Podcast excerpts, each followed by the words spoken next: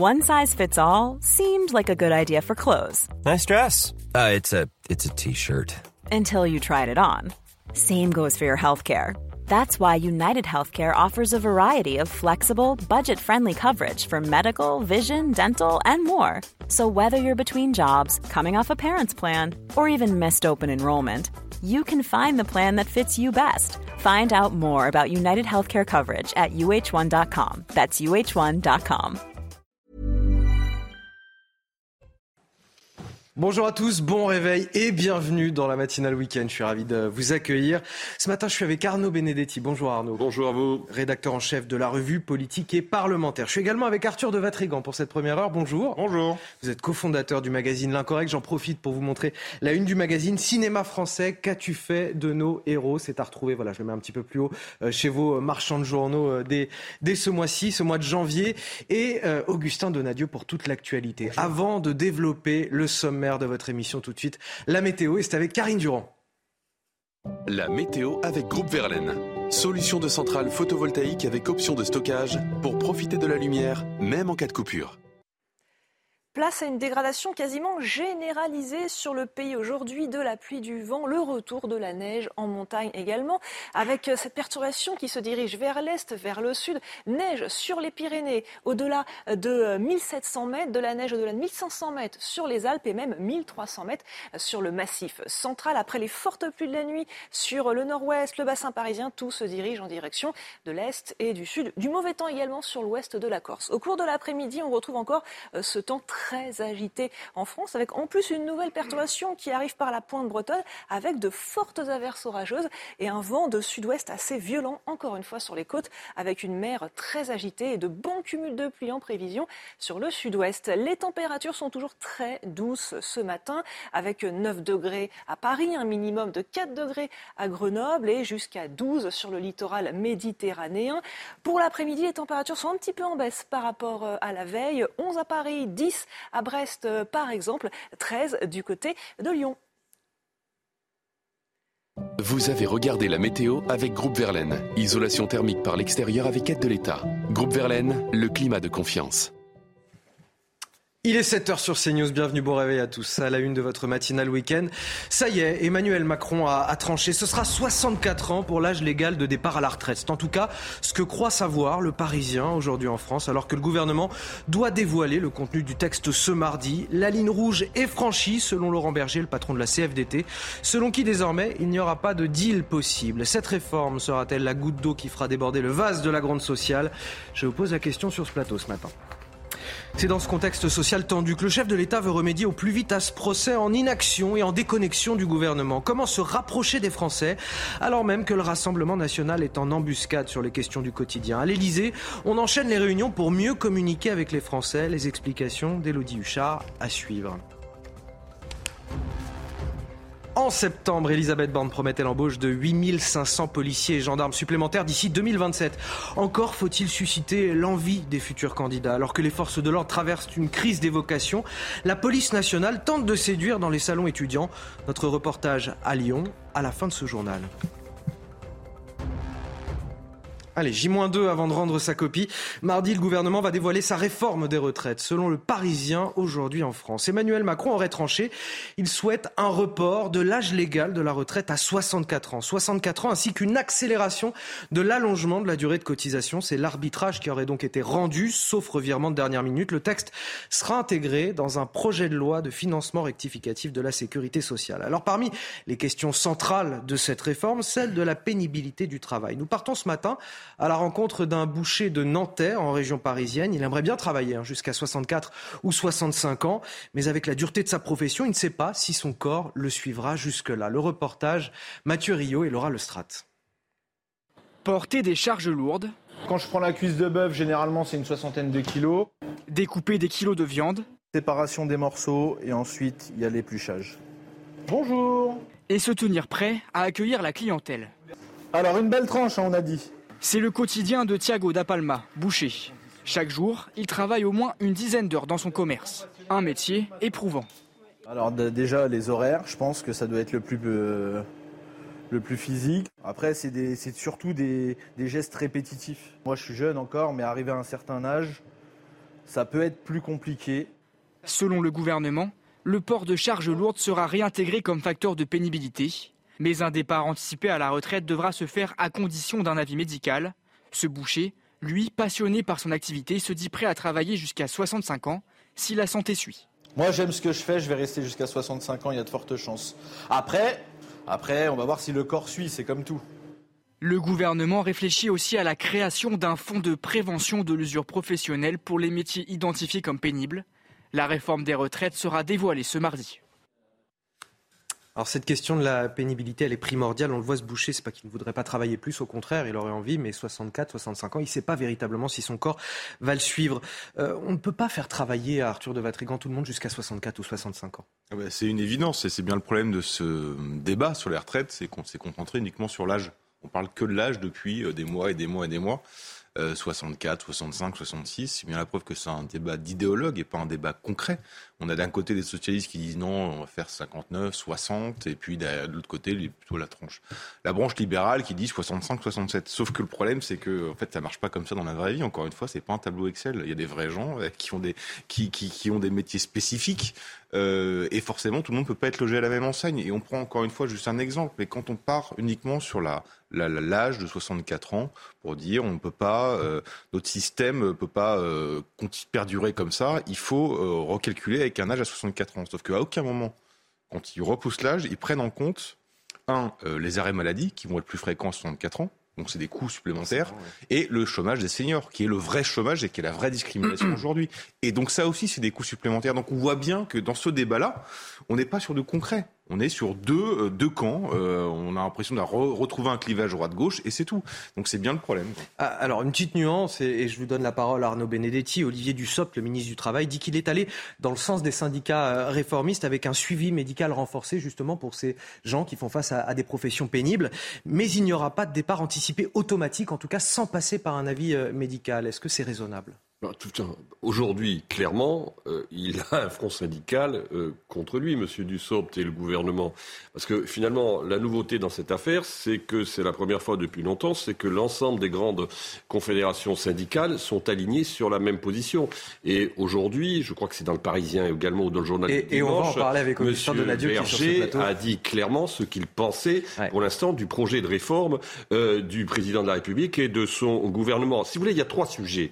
Le premier sujet, enfin dans cette réforme, le premier sujet, c'est l'opinion publique. L'opinion publique, toutes les études d'opinion aujourd'hui à ce stade montrent que les Français sont hostiles entre 70 et 79% à cette réforme. Le deuxième sujet, c'est en effet les syndicats. Aujourd'hui, clairement, l'ensemble des syndicats, j'allais dire toutes catégories confondues, les durs comme les réformistes, disent niet à cette réforme. Troisième sujet, c'est le Parlement.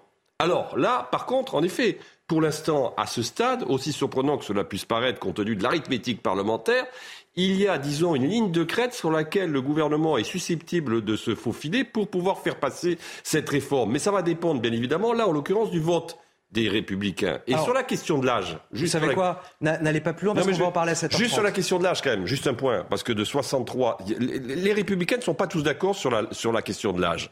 Il y a une partie des Républicains qui dit c'est 63 ans. Je pense que c'est M. Marlex, le président du groupe LR, ou M. Ciotti aussi, qui est pas très clair là-dessus. Et une autre partie du côté des sénateurs, notamment M. Rotaillot qui dit 64 ans.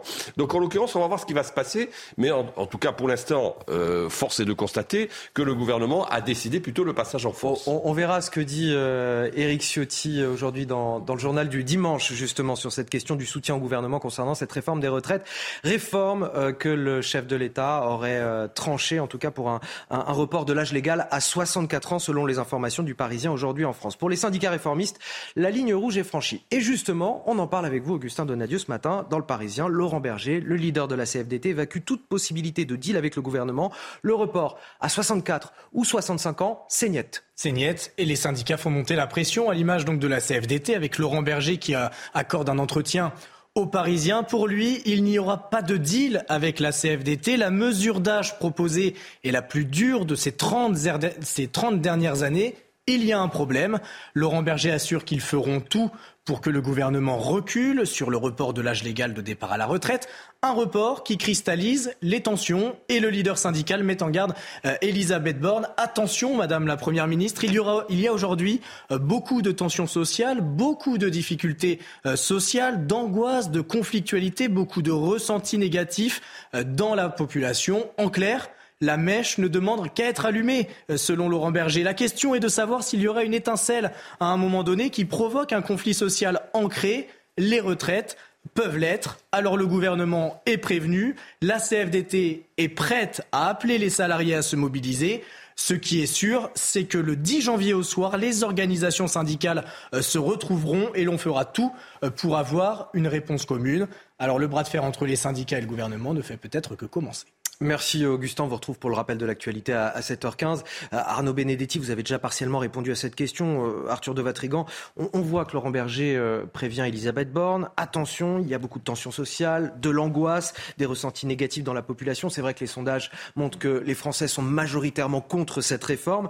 La CFDT est prête à appeler les salariés à se mobiliser. Est-ce qu'il faut craindre, en effet, une forte mobilisation contre cette réforme? Ce qui est amusant, c'est que dans les deux derniers mois, on a assisté à deux résurrections. Il y a Poutine qui a ressuscité l'OTAN et Macron qui a ressuscité le Front syndical, qui avait complètement disparu.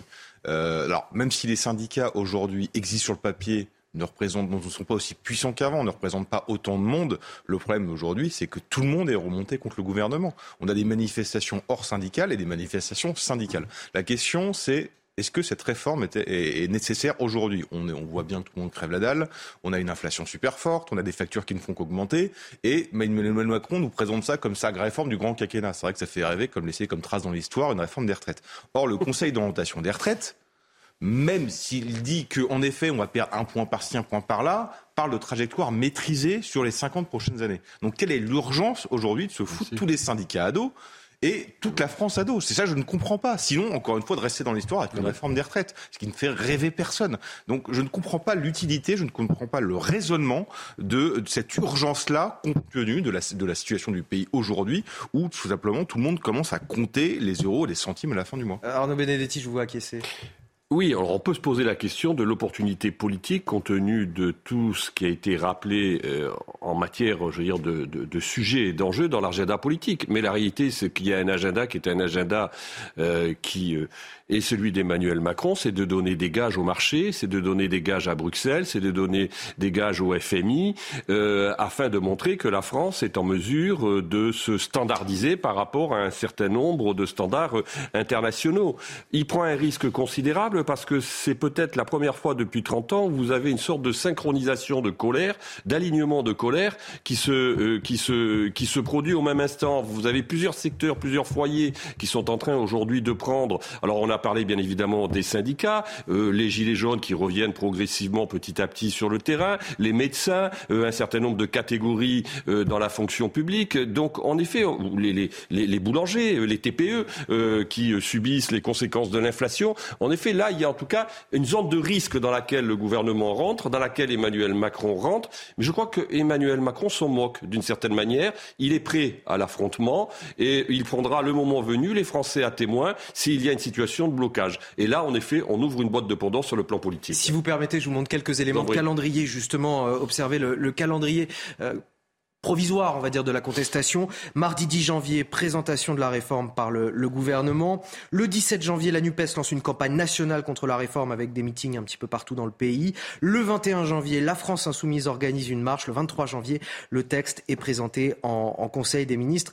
Euh, le calendrier qui ne donne pas encore l'ampleur de la mobilisation, puisqu'on on ne voit pas là-dessus la mobilisation syndicale. Et ça, ça va se faire à partir bah, du 10 janvier. ça veut dire mardi. Ils vont décider. Ils vont, décider, mardi. Mardi 10 mmh. janvier. On voit que les partis politiques, en tout cas de gauche sont déjà lancés, mais pour, les, pour les syndicats, il va falloir attendre encore un petit peu pour voir quelle est l'ampleur de cette mobilisation. En tout cas, c'est dans ce contexte difficile qu'Emmanuel Macron cherche à renouer le lien avec les Français et notamment pour euh, contrer le Rassemblement national qui est en embuscade et qui se place un petit peu comme le, parti du quotidien des Français. Ces derniers jours, le chef de l'État a bousculé son gouvernement pour éviter les, les, procès en inaction et en déconnexion. Il a même convoqué une réunion à l'Élysée avec près de 80 conseillers. Les explications, Elodie Huchard. Forcément, il y a plusieurs enjeux dans ce sens pour le président de la République. La première, il veut montrer aux Français qu'il comprend leurs préoccupations. Par exemple, quand il présente ses vœux, il s'intègre. Il explique qu'il faut euh, être fier ensemble. Il parle d'unité, il parle de confiance. Il comprend les efforts auxquels doivent faire face les Français. Quand il est devant les boulangers pour présenter ses vœux, il explique que lui-même a essayé le numéro vert, a essayé les dispositifs. Quand le lendemain, il présente ses vœux aux acteurs de la santé, de nouveau, il se pose les mêmes questions que les soignants. Il demande comment on a pu en arriver là. Alors ça a plusieurs mérites pour le président de la République. Le premier, c'est de montrer qu'il s'intéresse aux préoccupations et de ne pas laisser cet espace aux extrêmes, à l'extrême droite ou à l'extrême gauche, qui en général sont plus connus pour parler directement aux Français. Et puis forcément, le but aussi pour Emmanuel Macron, il sait qu'il peut y avoir une gronde sociale, donc il tente de montrer aux Français qu'il est de leur côté. Alors forcément, ça c'est pour la stratégie politique. Est-ce que ce lien avec les Français va vraiment euh, se retisser? Eh bien, le président de la République va pouvoir le voir dans les prochains mois, sachant qu'il faut aussi rappeler qu'il y a un certain nombre de déplacements, de sommets auxquels le président va devoir participer, autant de moments forcément qui vont l'éloigner du territoire national.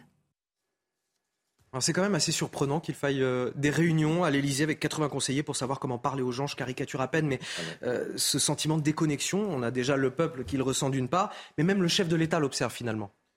Oui, bah, c'est le gouvernement des experts, hein, donc il faut euh, savoir comment on va parler aux gens. On va écrire ça, on va faire un rapport, on va faire un PowerPoint, on va mettre ça sur une ligne Excel. Comment on parle aux gens, qu'est-ce qu'il faut faire avec un rétro-planning. Euh, voilà, c'est euh, non mais c'est on est dans le gouvernement technocratique dans sa forme la, plus grotesque. Et ce qui est amusant, c'est en effet il veut il, veut il veut reparler aux Français. On l'a vu dans ses vœux. Macron qui parle d'unité, c'est quand même assez baroque. Il a passé un quinquennat à diviser tout le monde expliquant il y a ceux qui réussissent, ceux qui ne sont rien. Je vais, euh, le but c'est de les emmerder. Venez me chercher avec les gilets jaunes. On peut se rappeler toutes ces phrases. Et aujourd'hui, il parle d'unité. Euh, il veut se rapprocher des Français et en même temps, encore une fois, dans ses vœux, il dit que la confiance a été retrouvée avec l'école et le système de santé ce qui est une blague. Euh, tout le monde euh, voit que l'école ne fonctionne pas, que la santé ne fonctionne pas. Donc le problème de la communication, c'est qu'au bout d'un moment, euh, on fait des erreurs, on se plante, on dérape. Là, il a dit, oh, je vais essayer le numéro, j'ai appelé le numéro vert pour vérifier. La dernière fois qu'un ministre, c'était la porte-parole d'ailleurs, a dit qu'elle avait appelé quelqu'un, c'est une boulangère qui a démenti derrière en disant c'est pas vrai, elle m'a jamais appelé, elle a jamais réglé mon problème. Donc encore une fois, on est dans le, le problème politique du 21e siècle en France, c'est qu'il y a une déconnexion, et de cette déconnexion naît une rupture de confiance avec la politique. Or, quand on est dans une situation de crise, on a besoin, chacun a besoin de faire des efforts, chacun a besoin de compter les uns sur les autres, et quand vous ne pouvez pas compter, quand vous n'avez plus confiance en votre gouvernement, bah c'est chacun pour soi. C'est euh, pas faute quand même d'aller, Arnaud Benedetti, euh, à la rencontre des Français, quelque part, même parfois se mettre à, portée de baffe, comme il le dit lui-même, euh, Emmanuel Macron. Oui, enfin, il l'a toujours fait, ça, d'une certaine manière. Il est toujours allé à la rencontre des Français de manière plus ou moins heureuse, on, s'en souvient. Mais en fait, si vous voulez, le, problème aujourd'hui, c'est que euh, tout ne peut pas se résoudre avec euh, de la communication. Et fondamentalement, c'est qu'on a le sentiment que enfin, la communication du gouvernement, c'est quoi aujourd'hui? C'est de dire que ça va mieux en France qu'ailleurs. C'est-à-dire, c'est de se comparer avec les autres. Sauf que le problème, c'est que toutes les études montrent que ce que ressentent de grandes, ce que ressentent de, de larges segments de l'opinion publique, c'est que la France est en situation de déclassement par rapport à ce qu'elle était. Et c'est cette situation telle qu'elle est vécue qui nourrit aussi la grogne, le mécontentement, la frustration, le ressentiment. Donc il va falloir à un moment donné y répondre autrement qu'en disant, regardez, finalement, c'est pire ailleurs, donc contentez-vous de ce que vous avez. C'est quand même un peu court comme discours par rapport quand même à une population, par rapport à un peuple qui a connu avec la France un pays qui avait des services publics qui fonctionnaient, un aménagement du territoire qui euh, se construisait, euh, une indépendance énergétique qu'il ne possède plus aujourd'hui, un système de recherche qui fonctionnait, un système sanitaire qui fonctionnait. Donc, si vous voulez, la logique de la comparaison me paraît en tout cas largement insuffisante quant au lien avec les Français. Manifestement, Emmanuel Macron a un sujet de ce côté-là. Il est 7h16 sur CNews. Bienvenue dans la matinale week-end. C'est l'heure du rappel de l'actualité. Avec vous, Augustin Donadieu. Les, Républicains prêts à voter une réforme juste, annonce d'Éric Ciotti dans les colonnes du JDD. Le président des Républicains dit avoir été entendu par la Première ministre Elisabeth Borne. Plusieurs conditions ont été posées pour le vote de cette réforme, notamment le minimum retraite à 1200 euros qui devrait s'appliquer aux nouveaux entrants et aux retraités actuels. Le gouvernement étant privé de majorité absolue à l'Assemblée nationale, les Républicains détiennent la clé du vote euh, pour l'adoption de la réforme sans passer par la Article 49.3. Un mineur isolé placé en garde à vue après une agression dans le Var. Les faits se sont passés euh, dans un magasin euh, Lidl de Luc en Provence. L'adolescent de 17 ans, originaire de Guinée, a frappé de plusieurs coups de couteau une caissière de 24 ans. Hospitalisé, son pronostic vital est engagé. L'agresseur présumé, lui, a été interpellé par un témoin euh, juste après l'attaque. Il fera l'objet d'un examen psychiatrique dans la journée. Et la Chine qui lève ce dimanche la quarantaine obligatoire pour les voyageurs en provenance de l'étranger. L'annonce des autorités chinoises fait suite à la levée début décembre de la plupart des mesures anti-Covid en vigueur depuis 2020 dans le pays. Initialement de trois semaines, la durée de cet isolement avait déjà été ramenée à une semaine cet été, puis à cinq jours en novembre. Allez, ce tweet d'Emmanuel Macron, nous ne vous oublierons jamais avec les noms des victimes des attentats de Charlie Hebdo et de l'hypercachère de la porte de Vincennes à, Paris. C'était il y a huit ans. Un tweet assorti d'un dessin, une caricature inspirée euh, du tableau La liberté guidant le peuple de Delacroix. Le peuple, le crayon à la main, vous le voyez. Alors, cette question qu'on voulait poser ce matin, que reste-t-il de l'esprit Charlie, huit ans après cette attaque qui a frappé donc euh, la rédaction du magazine Charlie Hebdo? Huit ans après ce slogan scandé dans le monde entier Je suis Charlie. Regardez la réponse avec ce sondage publié dans le journal du dimanche. Seuls 58% des Français se sentent encore Charlie. Jamais ce chiffre n'avait été aussi bas depuis 2015. Le mouvement de soutien à l'hebdomadaire n'a cessé de s'étioler. Ils étaient 71% en 2016, 61% en 2018. On a donc une perte de 13 points en l'espace de 8 ans. Euh, Arthur de Vatrigan, c'est normal selon vous? C'est simplement parce que euh, cet euh, attentat s'éloigne assez naturellement des esprits de tous ou alors ça symbolise quelque chose de plus grave dans notre société? Bah, il faudrait définir ce que c'est que l'esprit Charlie, en fait. L'esprit Charlie, c'est quoi? C'est soutenir le journal Charlie Hebdo? Bah, moi, personnellement, je ne suis pas un grand fan du journal Charlie Hebdo. Donc, si on me demande est-ce que vous aimez Charlie Hebdo, je dirais non. Est-ce que le journal de Charlie Hebdo doit exister? Je dirais oui, évidemment. Par contre, la question, c'est est-ce qu'en France, dès qu'on dit quelque chose, on peut se faire tuer pour ce qu'on a dit? Ça, c'est différent. Et j'espère qu'on ne serait pas à 61, 71% en 2016. On est à 58% maintenant. Euh, ce serait étonnant qu'on soit un chiffre aussi bas. Ce que je rappelle simplement qu'il y a un écrivain qui a été convoqué par euh, la Grande Mosquée de Paris, en l'occurrence Michel Houellebecq, pour avoir sorti une phrase lors d'un entretien. Euh, la Grande Mosquée de Paris qu'il avait mis au pénal pour euh, une phrase également dans son roman Soumission. Donc on est après Charlie Hebdo, huit ans après, et on voit un écrivain qui est convoqué par un tribunal il se la joue un peu tribunal ah, pénal, mais pas très loin du tribunal islamique en question. Ils n'ont pas discuté. A été soldée, ils ont demandé que il va modifier quelques passages pour clarifier les choses. Et bah, Donc l'esprit Charlie n'existe pas vraiment. C'est-à-dire que je vous convoque, vous modifiez ça. Si vous ne faites pas, je vous mets au pénal. Sauf qu'on sait très bien que quand il y a une telle assaut qui vous met au pénal, c'est pas que un procès que vous allez avoir. Si on vous colle aussi une cible dans le dos. On sait comment ça fonctionne. Donc, l'esprit Charlie, c'est-à-dire, si c'est l'esprit Charlie, c'est en France, on peut dire des choses sans risquer de se faire tuer. Bah, on voit bien que c'est compliqué aujourd'hui. On va dire Samuel Paty, c'était après Charlie Hebdo, il me semble. Eh oui. Voilà. Arnaud Benedetti. Bah, vous savez, je veux dire, à travers Charlie, on s'est attaqué à un des fondements de l'esprit français, c'est celui de la caricature, c'est celui euh, euh, du pamphlet, c'est celui de la capacité à critiquer de manière parfois très dure des autorités, quelles qu'elles soient. Ça fait vraiment partie de notre imaginaire. Euh, manifestement, ce que dit ce sondage quand même sur le fond, et ce que disent un certain nombre d'événements que l'on a connus depuis huit ans, c'est qu'il y a des mécanismes d'autocensure même qui euh, ont vu le jour. C'est-à-dire que finalement, est-ce que la liberté d'expression, parce que c'est ça le sujet, a réussi à être maintenue, voire à progresser par rapport à ce que l'on a connu, et notamment par rapport à ces années qui sont des années dramatiques Moi, je suis obligé de constater que non. En l'occurrence, il y a un recul manifeste. Donc, un recul manifeste que nous intériorisons nous-mêmes parfois dans notre propre vocabulaire et dans notre propre sémantique pour éviter des controverses et des polémiques. Donc, de ce point de vue-là, si l'esprit Charlie c'est ça, oui, clairement, il a, euh, il a, il a reculé et le sondage, d'une certaine manière, euh, en apporte euh, à sa façon la démonstration, quoi qu'on pense de Charlie Hebdo. Allez, pour finir notre journal, en septembre, rappelez-vous, Elisabeth Borne, la première ministre, promettait l'embauche de 8500 policiers et gendarmes supplémentaires d'ici 2027. Mais bon, pour, pour y parvenir, il va falloir susciter des vocations dans un métier qui est clairement en crise. Euh, du côté de la police nationale, d'ailleurs, on mène en ce moment une opération séduction auprès des jeunes. Ça se passe à, Lyon, notamment, au Salon de l'étudiant. Il y a 7000 postes à pourvoir au sein de la police nationale en 2023. Mais forcément, quand on est euh, abreuvé par des séries policières à la télévision, l'intérêt des jeunes se porte bien souvent sur euh, les métiers d'investigation. Regardez ce reportage signé Olivier Madinier. Ilan est en terminale, à 17 ans, il rêve d'intégrer la police judiciaire. Un entretien d'une vingtaine de minutes avec un officier de la PJ le conforte dans son choix. Il m'a conseillé de faire bac plus 3, donc euh, je pense que je vais faire ça. Il a détaillé surtout euh, comment s'organiser les enquêtes, etc. Du style euh, le travail d'équipe et surtout la volonté d'aider. Au Salon de l'étudiant de Lyon, tous les métiers de la police sont représentés. C'est la police scientifique qui suscite le plus l'intérêt de jeunes abreuvés de séries télé. C'est vrai qu'on a beaucoup de monde sur le salon, euh, avec des jeunes gens très intéressés, assez passionnés, qui ont quand même beaucoup vu de séries télévisées euh, promouvant la, police scientifique. Donc on rappelle un peu ce qu'est la réalité, mais il y a toujours euh, ce, rêve et cette passion, cette envie de, de rejoindre la police scientifique, c'est vrai.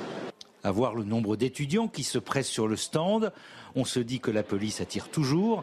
Une opération comme celle-ci permet aux policiers d'expliquer la réalité de leur métier. Les métiers de terrain, tout ce qui est BAC, euh, RAID, euh, brigade de recherche et d'intervention, CRS Montagne, des spécialités euh, bien précises, mais également les métiers d'investigation en police judiciaire, tout ce qui est criminalité organisée, proxénétisme, stupéfiant.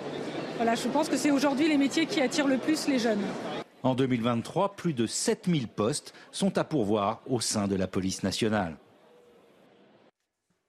Allez, messieurs, vous restez avec moi. Euh, on va marquer une courte pause. On revient dans un instant. On va évoquer, euh, vous aviez commencé, Arnaud Benedetti, à en parler un petit peu, euh, les, républicains.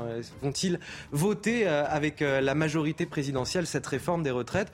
En tout cas, c'est plutôt en bonne voie, d'après ce que nous dit Éric Ciotti dans le journal du dimanche aujourd'hui. On détaillera ça dans quelques instants, juste après la pause. De retour sur le plateau de la matinale week-end, il est 7h29 sur CNews. Je suis toujours avec euh, Arthur de Vatrigan, Arnaud Benedetti. Harold Iman nous a rejoint puisqu'on va parler de la situation internationale et notamment de la Chine. Je vous dévoile tout de suite les titres de votre journal de 7h30. À la une, les Républicains sont prêts à voter la réforme des retraites. C'est ce qu'annonce aujourd'hui Éric Ciotti dans le journal du dimanche. L'exécutif pourrait ainsi obtenir une majorité à l'Assemblée sans passer par le 49-3. Mais bon, ce n'est pas sans condition, notamment concernant le minimum vieillesse. Tous les enjeux de ce bras faire politique dès le début de ce journal. La médecine libérale a-t-elle été l'angle mort du long discours d'Emmanuel Macron sur notre système de santé ce vendredi? En tout cas, les praticiens, eux, ont le sentiment d'avoir été oubliés, méprisés. Ils sont en grève depuis le 26 décembre et ne décolèrent pas. Comment vont-ils poursuivre le mouvement? Élément de réponse et débat à suivre sur notre plateau. La Chine qui suscite l'inquiétude du monde entier. Elle lève aujourd'hui euh, la quarantaine pour les voyageurs internationaux et autorise également les Chinois à voyager à l'étranger. Elle met donc fin à trois ans d'isolement au moment même où elle est confrontée à sa plus importante flambée des cas de Covid-19. Les explications sur ce plateau avec euh, Harold Iman dans la matinale week-end. Et tout d'abord, cette information du jour, bien sûr. Ça y est, Emmanuel Macron aurait tranché. Euh, ce sera à 64 ans pour l'âge légal de départ à la retraite. C'est en tout cas ce que croit savoir le Parisien aujourd'hui en France, alors que le gouvernement doit dévoiler le contenu exact de ce texte à partir de, de mardi. Par ailleurs, le gouvernement peut-il obtenir une majorité pour faire voter cette réforme? C'est en bonne voie, en tout cas, dans le JDD ce matin. Éric Ciotti, le nouveau patron des LR, annonce que son parti est prêt à voter le texte par souci de cohérence et de responsabilité. La situation situation économique impose cette réforme, nous dit-il. Mais il y a un mais. Tous les détails avec Alexis Vallée. Deux camps politiques, mais une même volonté, la réforme des retraites. Pour faire passer son projet de loi, la majorité veut convaincre ses interlocuteurs de droite avec un argument de choc, la réforme ou la faillite. Je dis au LR, on ne peut pas remettre à demain ce qu'on voulait hier. Ne devenez pas des lobbyistes du surplace. Accompagnez une réforme que vous avez appelée de vos voeux parce que, comme nous, vous la savez nécessaire. Pour Eric Ciotti, la situation budgétaire, démographique et économique impose cette réforme. Selon lui, il s'agit pour la droite d'une question de cohérence et de responsabilité. Il n'y a qu'une alternative crédible et raisonnable, demander aux actifs actuels et futurs de travailler un peu plus. Je souhaite donc pouvoir voter une réforme juste qui sauve notre système de retraite par répartition. L'accord entre les deux camps semble bien se profiler, mais quelques points de discorde subsistent, notamment sur la pension minimale portée à 85% du SMIC net. La Première ministre a clairement indiqué qu'elle concernerait les nouveaux retraités. Il y a d'ailleurs une logique à ce que les droits nouveaux soient prioritairement accordés aux Français concernés par les efforts liés à la réforme. La droite, elle, demande à ce que cette pension s'applique à tous. Elle doit s'appliquer de façon rétroactive aux retraités actuels qui bénéficient des pensions les plus modestes. Ce sera une des conditions de notre vote. Les deux parties auront encore un mois pour se mettre d'accord avant les premiers débats à l'Assemblée nationale début février. Les républicains face à, leurs responsabilités, c'est un peu ce que leur dit Gabriel euh, Attal. En somme, ils ne peuvent pas voter euh, ce texte euh, sans s'exposer à une accusation en incohérence. Il a raison, Gabriel Attal Je ne sais pas. Moi, je pense qu'ils commettent une erreur, ils font une erreur. C'est-à-dire qu'ils vont, ils vont apparaître, oui, bien sûr, ils vont apparaître comme les supplétifs.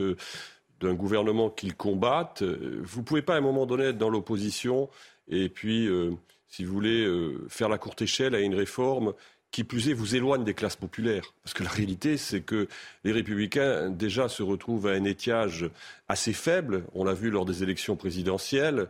On l'a vu lors des élections législatives. Je ne vois pas comment il crée les conditions d'une reconquête d'une partie de l'électorat des classes moyennes et des classes populaires en avalisant une réforme à laquelle 79% ou 70% des Français sont opposés.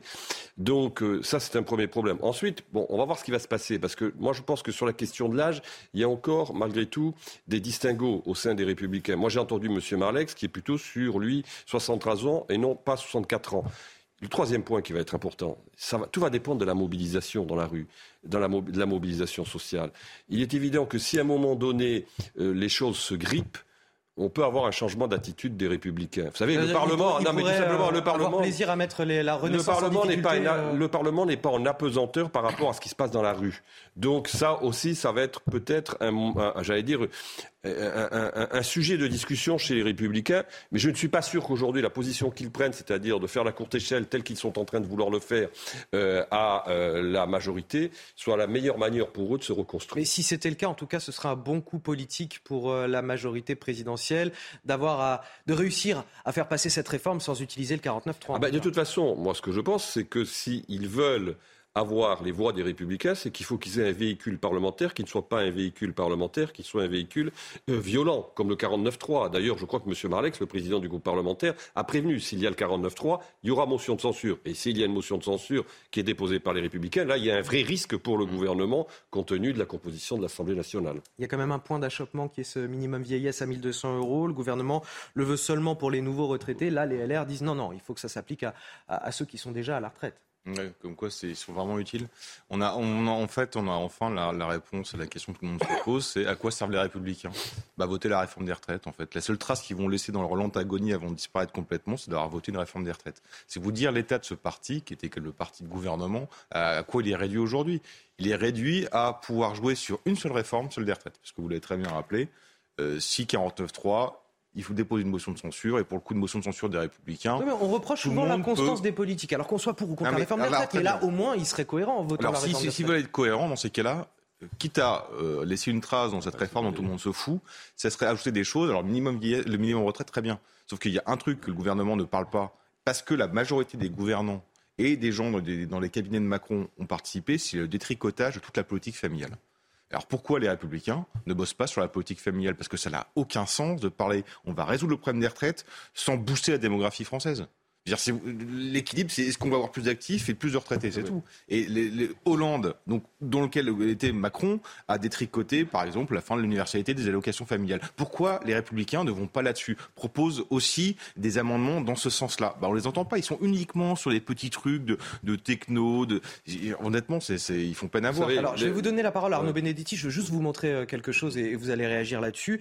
Euh, souvent, on nous avance l'argument de que font nos voisins européens. Je voudrais qu'on regarde justement euh, ce que font nos voisins euh, concernant ces retraites. À partir de quel âge on part à la retraite, par exemple en, France, en Slovaquie, au Danemark, euh, en Italie, en Grèce? Regardez, la plupart des pays, il ne reste que la, la, France et la Slovaquie qui sont encore à, 62 ans. Tous les autres, c'est 63, 64, 65, voire 67 ans pour l'Italie et la Grèce. Qu'est-ce qu'il ferait qu'aujourd'hui, je sais, vous allez me dire comparaison n'est pas raison, etc. Et mhm. donc je vais vous laisser y répondre très précisément, Arnaud Benedetti, mais qu'est-ce qui ferait qu'on échapperait à ce, mouvement qui semble enclenché, en tout cas quasiment partout en Europe? Le fait que, si vous voulez, je veux dire, euh, en France, on a une autre conception, tout simplement. C'est ce qu'on appelle l'exception française, en l'occurrence. Je veux dire, est-ce qu'aujourd'hui, un parti qui se veut, comme les Républicains, l'héritier du gaullisme, continue à défendre un modèle qui est le modèle social français, ou est-ce qu'il se rallie à un modèle qui est un modèle que l'on peut qualifier d'anglo-saxon, pour aller euh, très vite? C'est à cette question à laquelle les Républicains sont confrontés. Mais pour revenir à la question de la cohérence, s'ils veulent être vraiment cohérents politiquement, S'ils veulent aller jusqu'au bout de leur logique, ils décident un pacte de gouvernement avec M. Macron et avec sa majorité. Euh, c'est ce que préconise d'ailleurs l'ancien président de la République, Nicolas Sarkozy. Parce qu'aujourd'hui, si vous voulez, on ne voit plus fondamentalement ce qui les différencie autrement qu'un certain nombre de postures. Et je rajouterai un point important et qui est essentiel. Les républicains ont perdu toute crédibilité depuis un certain nombre d'années parce qu'ils ont gouverné comme le Parti socialiste, comme l'ensemble des partis de gouvernement. Et que c'est aujourd'hui la question de leur crédibilité qui est en jeu. Et encore une fois, moi je pense qu'en votant cette réforme, ils commettent une erreur et ils risquent en effet, euh, disons, d'accélérer leur, euh, leur, leur, leur agonie politique. Sur ce que font nos voisins européens, Arthur de Vatrican? Bah, Si on se compare à l'Allemagne et l'Italie, par exemple, bah, l'Allemagne et l'Italie ne font pas d'enfants.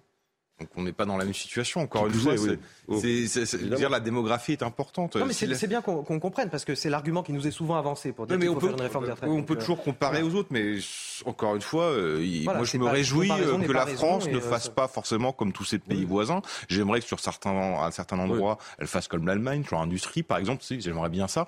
Euh, par contre, sur d'autres politiques, non, j'ai pas envie. J'ai pas envie d'avoir un système de, de sécurité sociale à l'anglo-saxonne, par exemple. J'ai pas envie de me retrouver dans un hôpital à l'américaine. j'ai pas envie d'avoir avoir euh, le, minimum euh, chômage que euh, a eu en Allemagne pendant des années à 400 euros. Voilà, non, j'ai pas envie. Après, la question, c'est est-ce que c'est faisable ou pas? Encore une fois, le Conseil d'orientation des retraites montre que la trajectoire est maîtrisée, montre que le déficit par rapport au déficit global des dépenses de l'État est pas énorme. Donc, encore une fois, la question, c'est une priorité. Vous demandez aux Français, à aucun moment, la fiche d'impôt diminue. Et pourtant, tout est en voie de clochardisation. Donc, à quoi ça l'argent Où, va l'argent Et comment Voilà. Donc la question qu'il faut se poser, c'est est-ce que c'est bien utilisé Et après, une fois qu'on n'aura plus rien et que les caisses seront vraiment vides, on pourra dire ok, on va regarder avec nos pays européens, on va voir comment on peut faire. Mais c'est pas la question aujourd'hui. Ah, où va l'argent? On pourrait poser la même question pour le secteur de la santé. Dans le reste de l'actualité, justement, ils ont le sentiment d'être les grands oubliés de l'exécutif, ignorés, voire méprisés. Je vous parle des médecins libéraux. Pourquoi?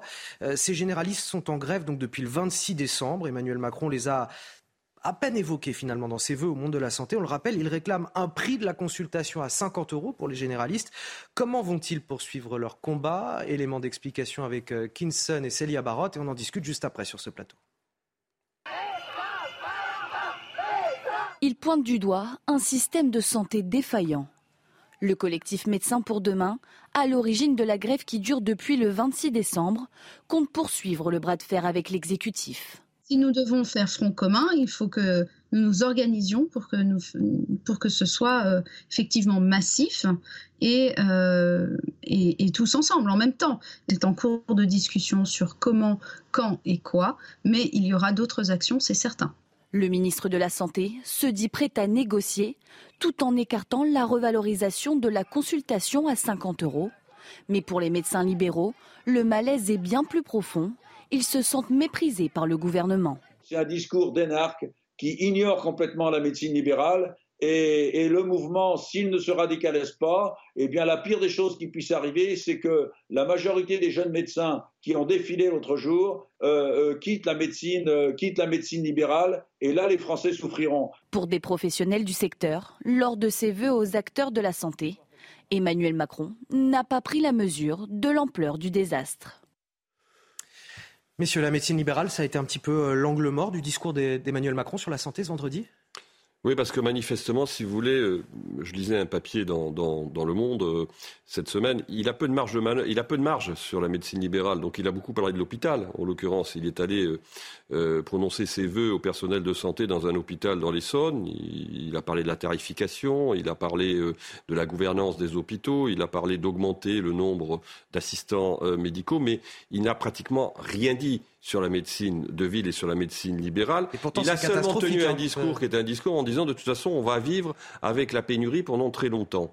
Un discours aujourd'hui des politiques qui nous disent on va vivre avec le terrorisme pendant très longtemps, on va vivre avec la pénurie avec, pendant très longtemps, on va vivre avec le Covid pendant très longtemps, on va vivre avec euh, des problèmes énergétiques pendant très longtemps. Donc vous voyez le discours très positif aujourd'hui euh, des, des, dirigeants. Euh, moi je trouve que c'est assez insuffisant et il a un vrai sujet parce que quand même là on voit qu'il y a une vraie colère de la part des médecins libéraux, que les grèves qu'ils ont, qu'ils ont, qu'ils ont suscité constituent quand même un fait assez unique dans, dans les annales et qu'il y a aussi un foyer supplémentaire dans un moment, en effet, de mécontentement qui est un moment de mécontentement assez général. Arthur de Vatrigan. Bah, en effet, il n'a rien dit. Euh, le problème, c'est que si l'hôpital tire la langue, c'est parce que le travail en amont n'est pas fait.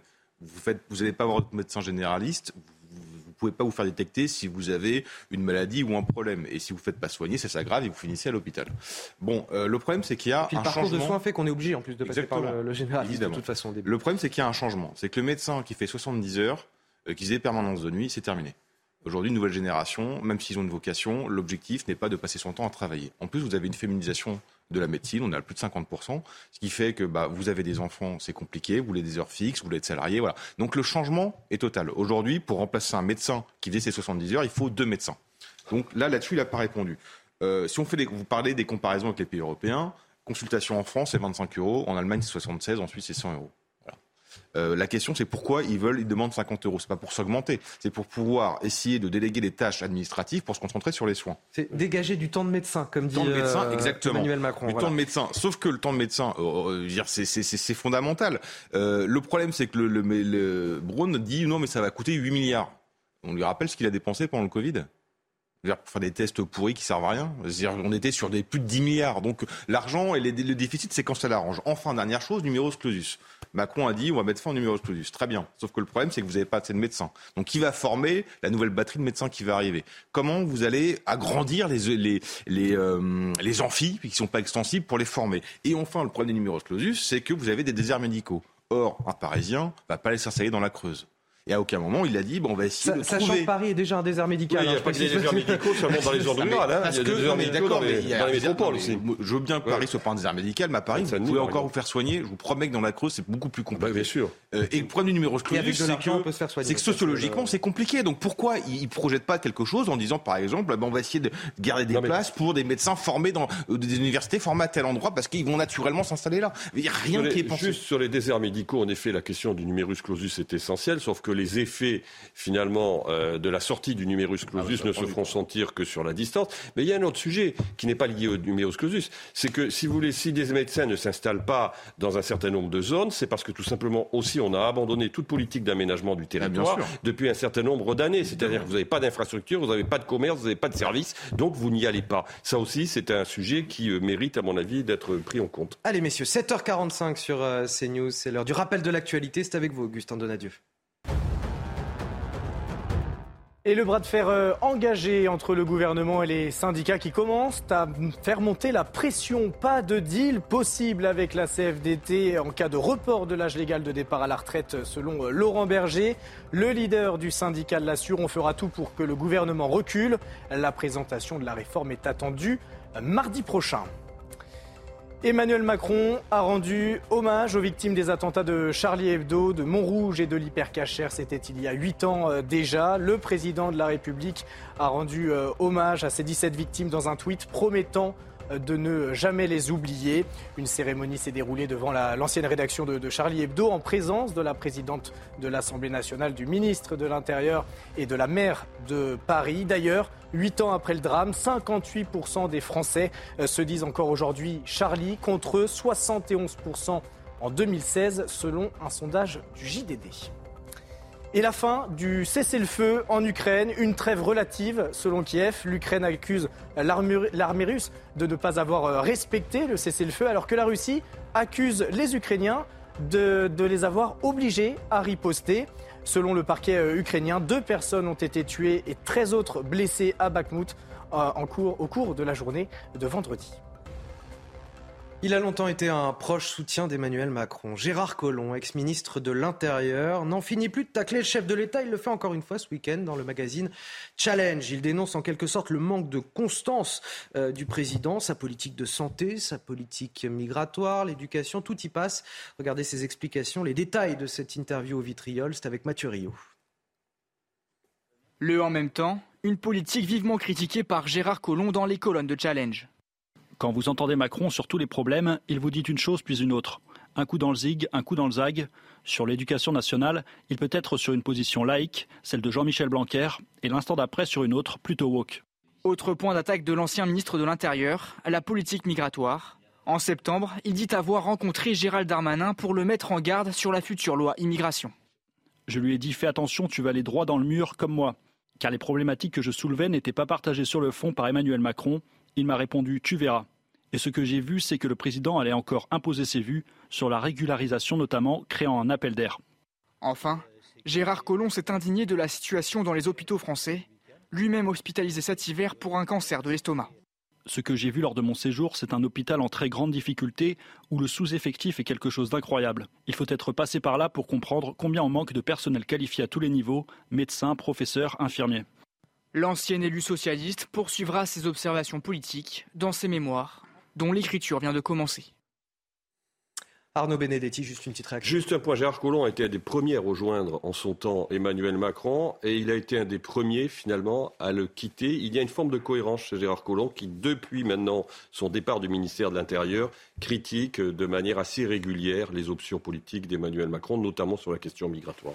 Allez, on va partir euh, en Chine à présent. La Chine, euh, qui suscite l'inquiétude du monde entier, elle lève aujourd'hui la quarantaine pour les voyageurs internationaux et autorise également les Chinois à voyager à l'étranger. Elle met donc fin à trois ans d'isolement au moment même où elle est confrontée à sa plus forte flambée euh, épidémique de, Covid-19. On en parle avec, vous, Harold Iman, sur ce plateau. ça inquiète notamment l'Union européenne, mais pas que. L'Union européenne, dont les États membres multiplient en ce moment les restrictions aux voyageurs qui arrivent en Chine et les mises en garde à ceux qui voudraient partir là-bas.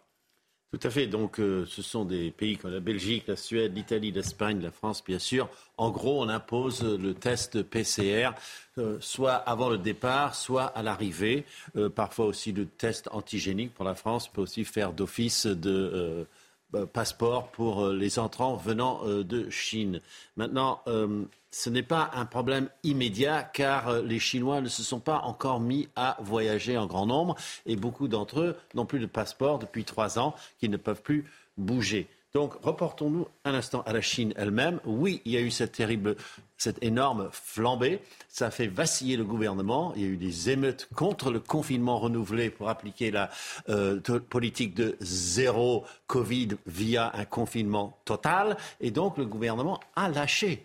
Et donc, les gens pourront voyager partout en Chine pour euh, le nouvel an lunaire qui commence le 20 janvier et qui dure une semaine. Donc, il y aura un brassage titanesque de personnes qui seront euh, exposées aux nouvelles variantes d'Omicron. Et on pourra, le, gouvernement chinois les laisse allègrement sortir. Et donc, tout le monde a verrouillé. Mais en fait, ce n'est pas tellement plus grave en Chine qu'aux États-Unis qu'ailleurs. Le, virus bouge et ce qu'on essaie de faire, c'est ralentir l'espèce de nouveau départ. Et on se rappelle que la Chine a toujours été super opaque sur ses chiffres. Et même l'Australie l'a dit ouvertement, on vous impose des restrictions d'entrée car vous ne nous dites rien sur la vérité de votre euh, situation sanitaire. Oui, la réaction de Pékin qui n'est pas très euh, fair-play dans cette affaire. Merci à Harold Iman, euh, spécialiste des questions internationales. Vous restez avec nous évidemment tout au long de cette matinale. Un mot de sport à présent. Cette année, les hommes n'ont pas fini de bouger.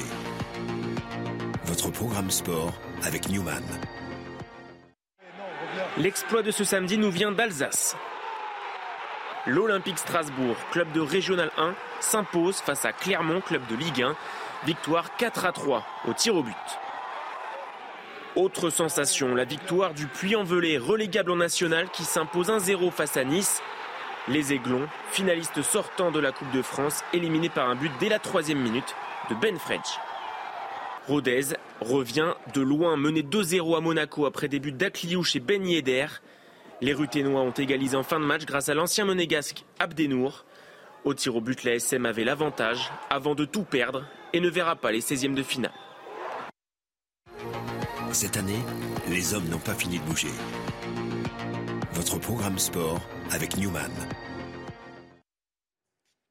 L'inflation qui frappe euh, tous les pans, tous les domaines de notre quotidien dans quelques minutes à, 8 heures. Notre focus sur la situation des EHPAD. Nous serons dans le Tarn, à Saint-Sulpice, où on pourrait bien fermer des lits justement à cause de l'augmentation des prix, euh, que ce soit de l'énergie ou de l'alimentation. Vous verrez ces images commentées par Célia Barotte dans quelques instants. Ce sera juste après la pause. Le temps pour moi de remercier mes invités euh, présents sur ce plateau, Arnaud Benedetti et Arthur de Vatrigan. Passez un excellent dimanche et restez avec nous sur CNews. La matinale se poursuit. Bienvenue dans la matinale week-end. Avant de vous dévoiler notre programme, la météo de ce dimanche, c'est avec Karine Durand. La météo avec Groupe Verlaine. Solution de centrale photovoltaïque avec option de stockage pour profiter de la lumière, même en cas de coupure.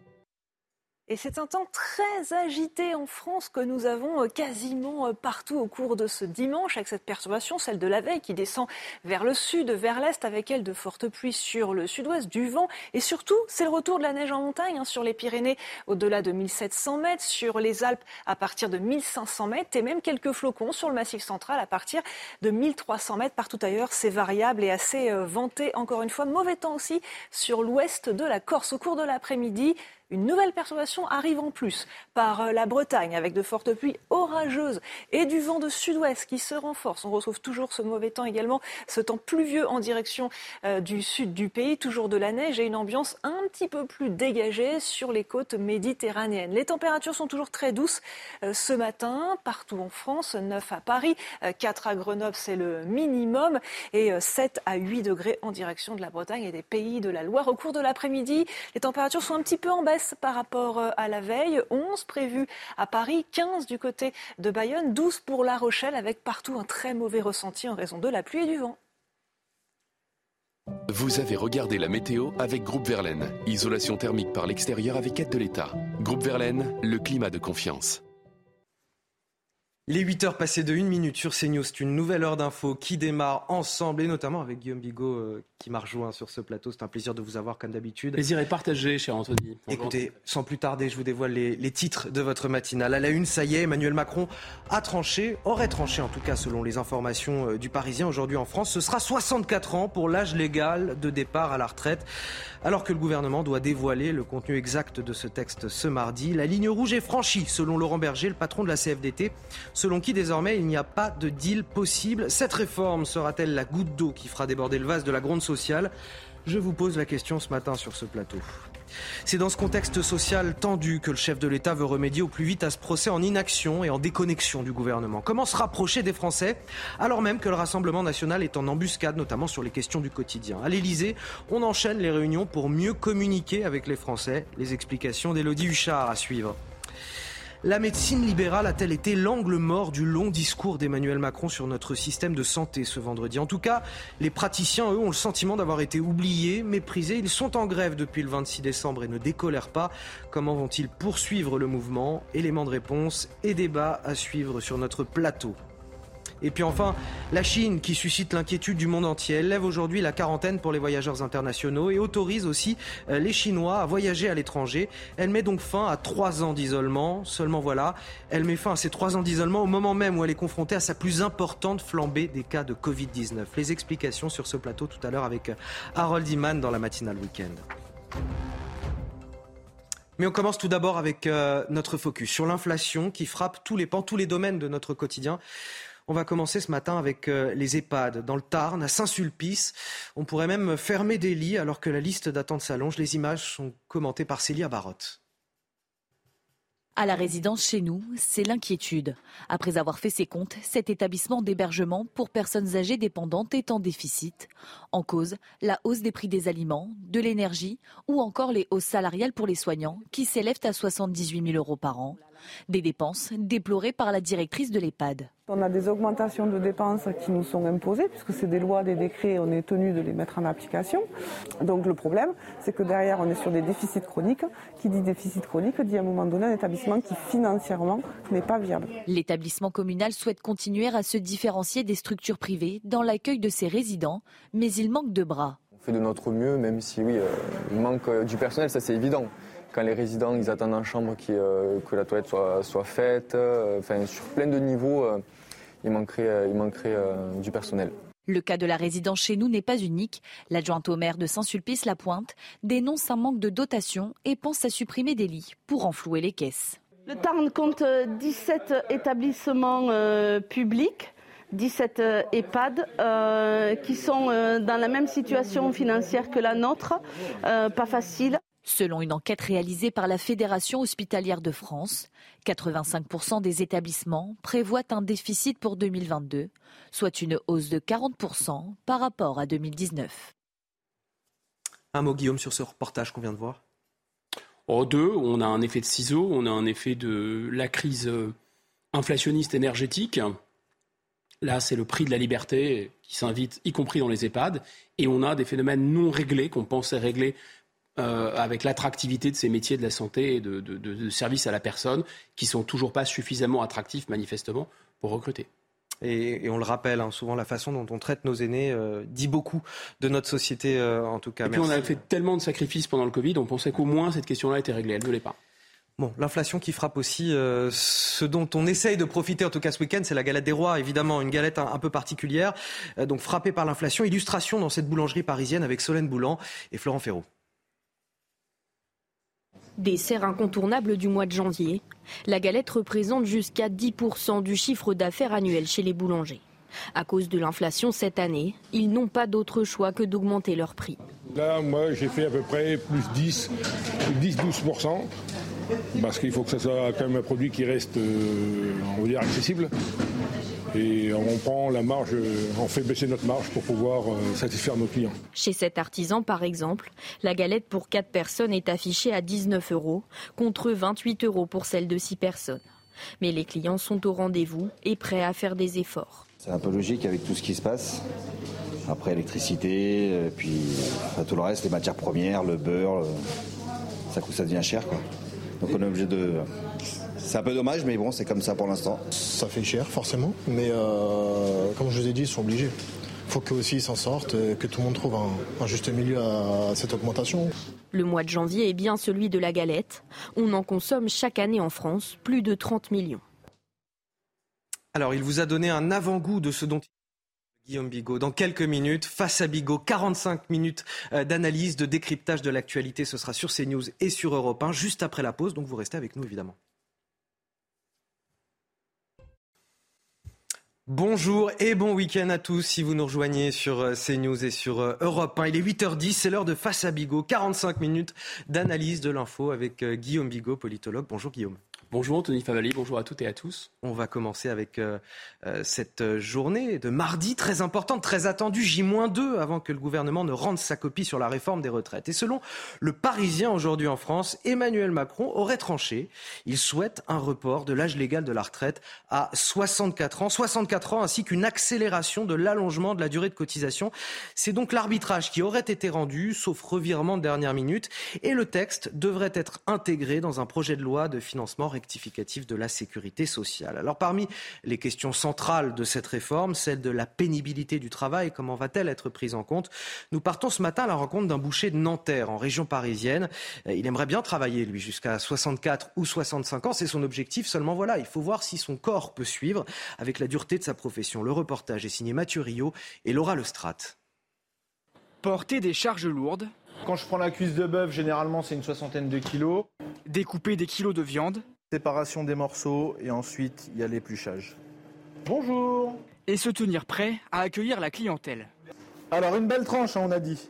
C'est le quotidien de Thiago da Palma, boucher. Chaque jour, il travaille au moins une dizaine d'heures dans son commerce. Un métier éprouvant. Alors déjà les horaires, je pense que ça doit être le plus, euh, le plus physique. Après c'est surtout des, des gestes répétitifs. Moi je suis jeune encore, mais arrivé à un certain âge, ça peut être plus compliqué. Selon le gouvernement, le port de charges lourdes sera réintégré comme facteur de pénibilité, mais un départ anticipé à la retraite devra se faire à condition d'un avis médical. Ce boucher, lui, passionné par son activité, se dit prêt à travailler jusqu'à 65 ans si la santé suit. Moi, j'aime ce que je fais, je vais rester jusqu'à 65 ans, il y a de fortes chances. Après, après, on va voir si le corps suit, c'est comme tout.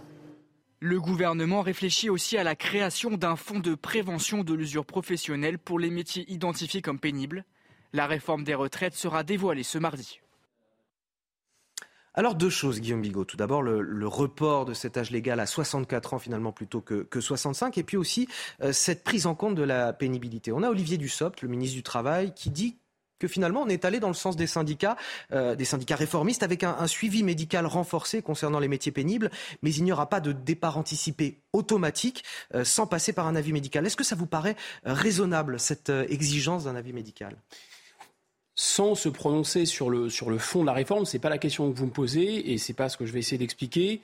Je pense qu'il y a vraiment des deux grosses feintes. La, première grosse feinte, c'est dire 65 pour tout de suite rétropédaler à 64. Mais ça, ça a été éventé, souvenez-vous, dès la campagne électorale. je me souviens d'un entretien accordé par le président de la République le 11 avril exactement, où il disait, bon, euh, on, ça pourrait aller jusqu'à 64. Bon, quel suspense, tout ça, pour des mois et des mois plus tard, sortir 64 du chapeau. Bon, et ce qui est très éventé aussi, c'est avant même le bras de fer, la négociation, ce qui peut se passer dans la rue, ce qui peut se passer à l'Assemblée nationale, on dégaine préventivement le 64. C'est dire à quel point euh, on n'est pas dans the art of the deal de Donald Trump. Vous voyez, on n'est pas dans je tiens ferme mes positions jusqu'à minuit moins une seconde et éventuellement après je lâche. Non, je lâche tout tout de suite d'une certaine façon. Donc ça montre quand même qu'il y a une appréhension indiscutablement.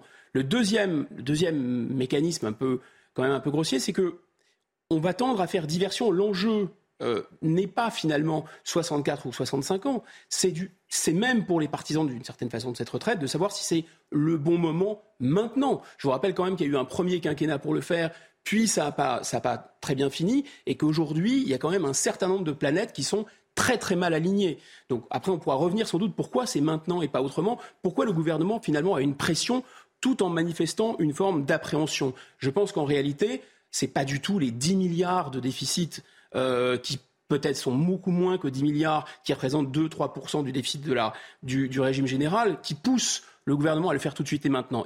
Non, c'est la remontée des taux. Et c'est les gages que demandent Bruxelles et les marchés financiers. Et c'est toujours le même phénomène de l'oreillette européiste, parce qu'on élit des gens, mais ils n'ont pas vraiment le pouvoir démocratique. Et donc, c'est ça la question. Mais ça, c'est d'une certaine façon inavouable. Il ne peut pas dire, écoutez, comme disait le général de Gaulle, je suis du côté du parti de l'étranger. Moi, ce qui m'intéresse, c'est quand même d'éviter que les Allemands euh, nous tordent le cou et d'éviter que les marchés financiers nous tordent le cou. Donc, je n'ai pas le choix. Peut-être d'ailleurs, s'il le disait, ça passerait mieux. Tout le monde ne pourra pas travailler jusqu'à 64 ans. On vient de l'entendre à travers ce reportage. On voit, bien que certains métiers, ce ne sera pas possible. Alors, ça, c'est aussi quelque chose. Il y a quelque chose, si vous voulez, pour équilibrer un peu. On va faire aussi un peu du en même temps il y a quand même 85% du SMIC, ça va être le minimum minimum pour les retraites si cette réforme passe.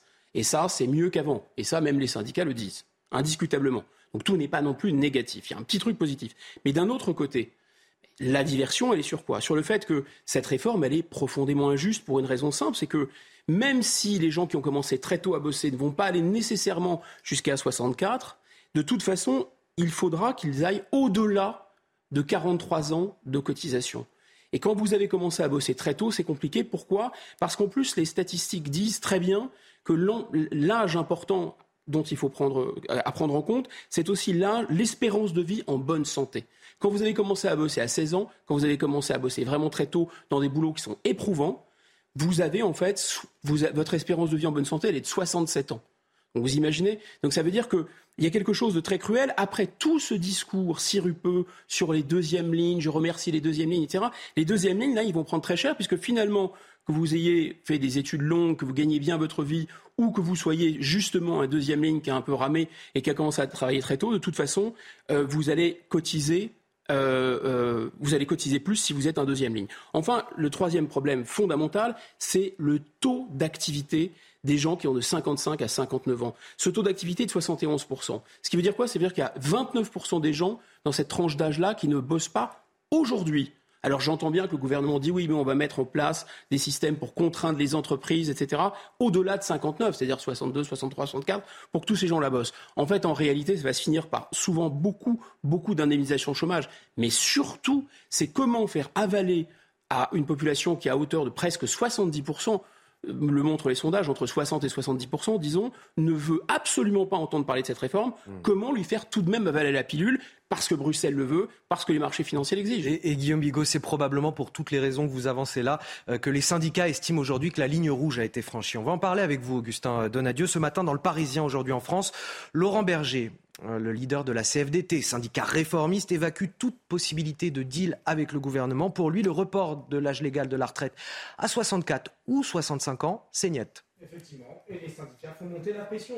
Laurent Berger l'assure, il n'y aura pas de deal avec la CFDT. La mesure d'âge proposée est la plus dure de ces 30 dernières années. Il y a un problème. Laurent Berger assure qu'ils euh, feront tout pour que le gouvernement recule sur le report de l'âge légal de départ à la retraite, un report qui cristallise toutes les tensions. Le leader syndical met en garde Elisabeth Borne. Attention, Madame la Première ministre, il y a aujourd'hui beaucoup de tensions sociales, beaucoup de difficultés sociales d'angoisse, de conflictualité, beaucoup de ressentis négatifs dans la population. En clair, la mèche ne demande qu'à être allumée, selon euh, Laurent Berger. La question est de savoir s'il y aura une étincelle à un moment donné qui provoque un conflit social ancré. Les retraites peuvent l'être. Alors le gouvernement, il est prévenu. La CFDT est prête, est prête à appeler les salariés à se mobiliser. Ce qui est sûr, c'est que le 10 janvier au soir, les organisations syndicales se retrouveront et l'on fera tout pour avoir une réponse commune. En tout cas, le bras de fer entre le gouvernement et les syndicats ne fait peut-être que commencer. Et on verra effectivement le, calendrier de cette potentielle mobilisation. Merci euh, Augustin Donadieu. Euh, Guillaume Bigot, euh, il y a beaucoup de tensions sociales, dit Laurent Berger, d'angoisse, de ressentis négatifs dans la population. Évidemment, on l'a déjà dit sur ce plateau, mais la majorité des Français sont contre cette réforme. Est-ce qu'il faut craindre en effet une forte mobilisation contre cette réforme à partir de, de mardi, à partir du moment où elle sera annoncée, détaillée par le gouvernement? C'est pratiquement impossible de, répondre à votre question parce que, euh, on l'a dit hier, on, va le répéter, il y a un mécanisme. D'abord, le fait qu'une crise sociale soit autant redoutée peut être un mécanisme autodissuasif d'une certaine façon. Euh, le, baromètre dont on avait parlé hier, c'est le baromètre de l'IFOP sur est-ce que vous voulez, mais aussi est-ce que vous craignez une crise sociale. Euh, ça a été le plus haut depuis 1998 euh, lorsque l'IFOP avait lancé ce sondage, mais le deuxième le plus haut, parce que l'autre, ça avait été la veille du confinement, et finalement on voit que le confinement, tout le monde voulait et tout le monde s'attendait à ce qu'il y ait une explosion, et finalement, elle n'a pas eu lieu. Donc ça, c'est le premier argument. Il y a ce phénomène de sidération, il y a beaucoup trop de, je dirais, de, sujets d'angoisse pour les Français. Il y a un phénomène de, de saturation, ils ont, hmm. ils ont beaucoup d'autres choses à faire. Les, Français. ont la tête dans le guidon, concrètement, si on peut le dire un peu euh, Exactement. familièrement. Ils sont sidérés, ils sont, ils sont sédatés, mais ils sont aussi... Euh, euh, ils sont sidérés et saturés, mais ils sont aussi sédatés. C'est-à-dire qu'ils ont aussi des aides. Il y a aussi le quoi qu'il en coûte qui continue. Le paradoxe peut-être est là, hein. c'est-à-dire qu'il faut faire cette réforme vite, vite, vite pour les marchés financiers, parce que d'une certaine façon, le quoi qu'il en coûte, ça coûte un pognon de dingue. Et on continue à payer euh, les dépenses probablement dont une partie était inutile pendant le Covid et, l'amortisseur euh, de l'inflation énergétique. Donc voilà, donc c'est pas sûr du tout qu'il y ait cette et on peut pas le prévoir à l'avance. Qu'est-ce qu'on peut dire par contre? Ce qu'on peut dire, c'est que cette réforme, grosso modo, ça fait très longtemps que les Français sont contre, mais ça fait aussi très longtemps que les notables, et euh, on peut mettre dedans d'ailleurs la CFDT, c'est pour ça que l'entretien donné par M. Berger et l'opposition de la CFDT n'est pas du tout anodine, c'est que la CFDT soutenait plutôt, c'est un syndicat réformiste, le Parti socialiste soutenait. C'est un parti qui a été longtemps réformiste, qui a porté ce genre de réforme. d'ailleurs, les socialistes aussi ont lancé des réformes de ce type. Euh, LR euh, euh, ont aussi, on en parlera tout à l'heure, je pense, porté ces réformes. Donc le problème, c'est qu'il y avait une alliance. Finalement, tous les notables étaient d'accord contre une, une majorité de Français. Mais là, ce qui est très étonnant, c'est qu'il y a une partie des notables qui tournent kazakh. Même le MEDEF, d'une certaine façon, semble plus intéressé à gérer les effets de l'inflation dans les entreprises plutôt qu'à soutenir le gouvernement, alors que pourtant, c'était une mesure euh, qu'ils avaient, euh, avaient euh, voulu. C'est ça qui est dangereux. Donc on n'en est pas encore à la cristallisation, et puis surtout, il faudrait qu'il y ait une synchronisation entre la mobilisation des syndicats, mais la première fois que tous les syndicats sont quand même d'accord depuis 12 ans. Deuxièmement, que les partis les plus en pointe dans cette contestation, les partis de gauche, soient aussi dans la rue, voire le Rassemblement national, et, on n'en est pas là. Et qu'en plus, finalement, il y ait une sorte de un mot de trop, quelque chose qui, fasse prendre conscience à la population que finalement c'est un peu dirigé il y, a une, non prise en compte de son, de son avis. Parce que qu'est-ce que fait le président de la République pour se défendre et, il a raison, c'est son rôle. Il dit finalement, c'est le même argument qu'avait Nicolas Sarkozy quand il a été élu pour la première fois président de la République et qui avait, vous savez, ce référendum dont le résultat a été clairement non, nous ne voulons pas la Constitution européenne. Et M. Sarkozy a dit, finalement, dans mon programme présidentiel, il y a le traité de Lisbonne. Et donc, si vous votez pour moi, vous me donnez un quitus pour faire le traité de Lisbonne. 2007. Voilà, mais là c'est pareil. Vous avez voté pour moi une première fois, dit M. Macron. Je voulais faire la réforme de retraite, j'ai pas pu la faire. Vous m'avez réélu. Je n'ai pas fait mystère du fait que je voulais passer cette réforme, et donc je vais la passer d'une certaine façon, quoi qu'il en coûte sur le plan social ou politique. Alors, le gouvernement peut-il euh, justement obtenir une majorité pour faire euh, voter sa réforme? Ça semble en bonne voie, en tout cas. Euh, si on lit ce matin le, journal du dimanche, Éric Ciotti, nouveau patron DLR, annonce que son parti est prêt à voter le texte par souci de cohérence et de responsabilité. La situation économique impose cette réforme, nous dit-il. Mais il y a un mais. Tous les détails avec Alexis Vallée et on en parle juste après Guillaume Bigot. Deux camps politiques, mais une même volonté, la réforme des retraites. Pour faire passer son projet de loi, la majorité veut convaincre ses interlocuteurs de droite avec un argument de choc, la réforme ou la faillite. Je dis au LR, on ne peut pas remettre à demain ce qu'on voulait hier. Ne devenez pas des lobbyistes du surplace. Accompagnez une réforme que vous avez appelée de vos voeux, parce que, comme nous, vous la savez nécessaire. Pour Eric Ciotti, la situation budgétaire, démographique et économique impose cette réforme. Selon lui, il s'agit pour la droite d'une question de cohérence et de responsabilité. Il n'y a qu'une alternative crédible et raisonnable, demander aux actifs actuels et futurs de travailler un peu plus. Je souhaite donc pouvoir voter une réforme juste qui sauve notre système de retraite par répartition. L'accord entre les deux camps semble bien se profiler, mais quelques points de discorde subsistent notamment sur la pension minimale portée à 85% du SMIC net. La Première ministre a clairement indiqué qu'elle concernerait les nouveaux retraités. Il y a d'ailleurs une logique à ce que les droits nouveaux soient prioritairement accordés aux Français concernés par les efforts liés à la réforme. La droite, elle, demande à ce que cette pension s'applique à tous. Elle doit s'appliquer de façon rétroactive aux retraités actuels qui bénéficient des pensions les plus modestes. Ce sera une des conditions de notre vote. Les deux partis auront encore un mois pour se mettre d'accord avant les premiers débats à l'Assemblée nationale début février. Alors cet alignement euh, euh, LR euh, Renaissance, ce serait un bon coup politique, en tout cas pour la majorité présidentielle, qui n'aurait pas besoin d'utiliser le 49-3.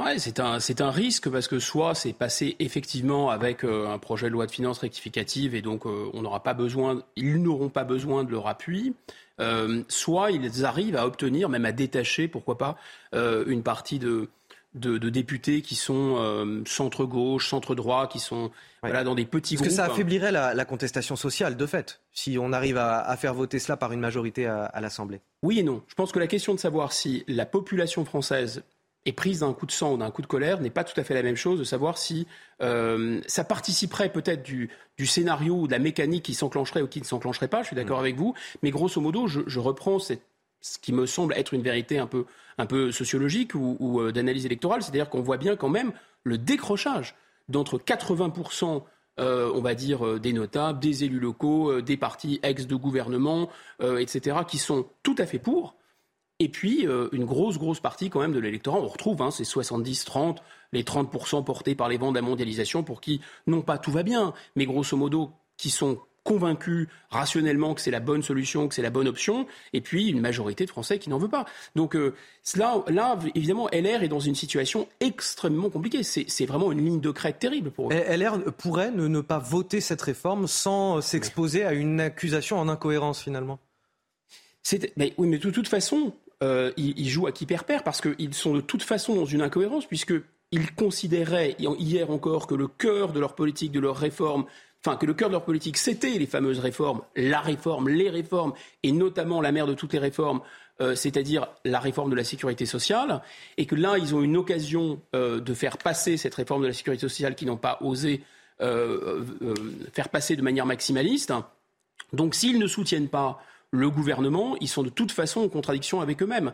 Mais ils sont en contradiction avec eux-mêmes, puisque de toute façon, dès maintenant, alors que le gouvernement reprend quasiment toutes leurs thématiques, ils sont dans une position d'opposition. Donc ils sont déjà dans cette contradiction.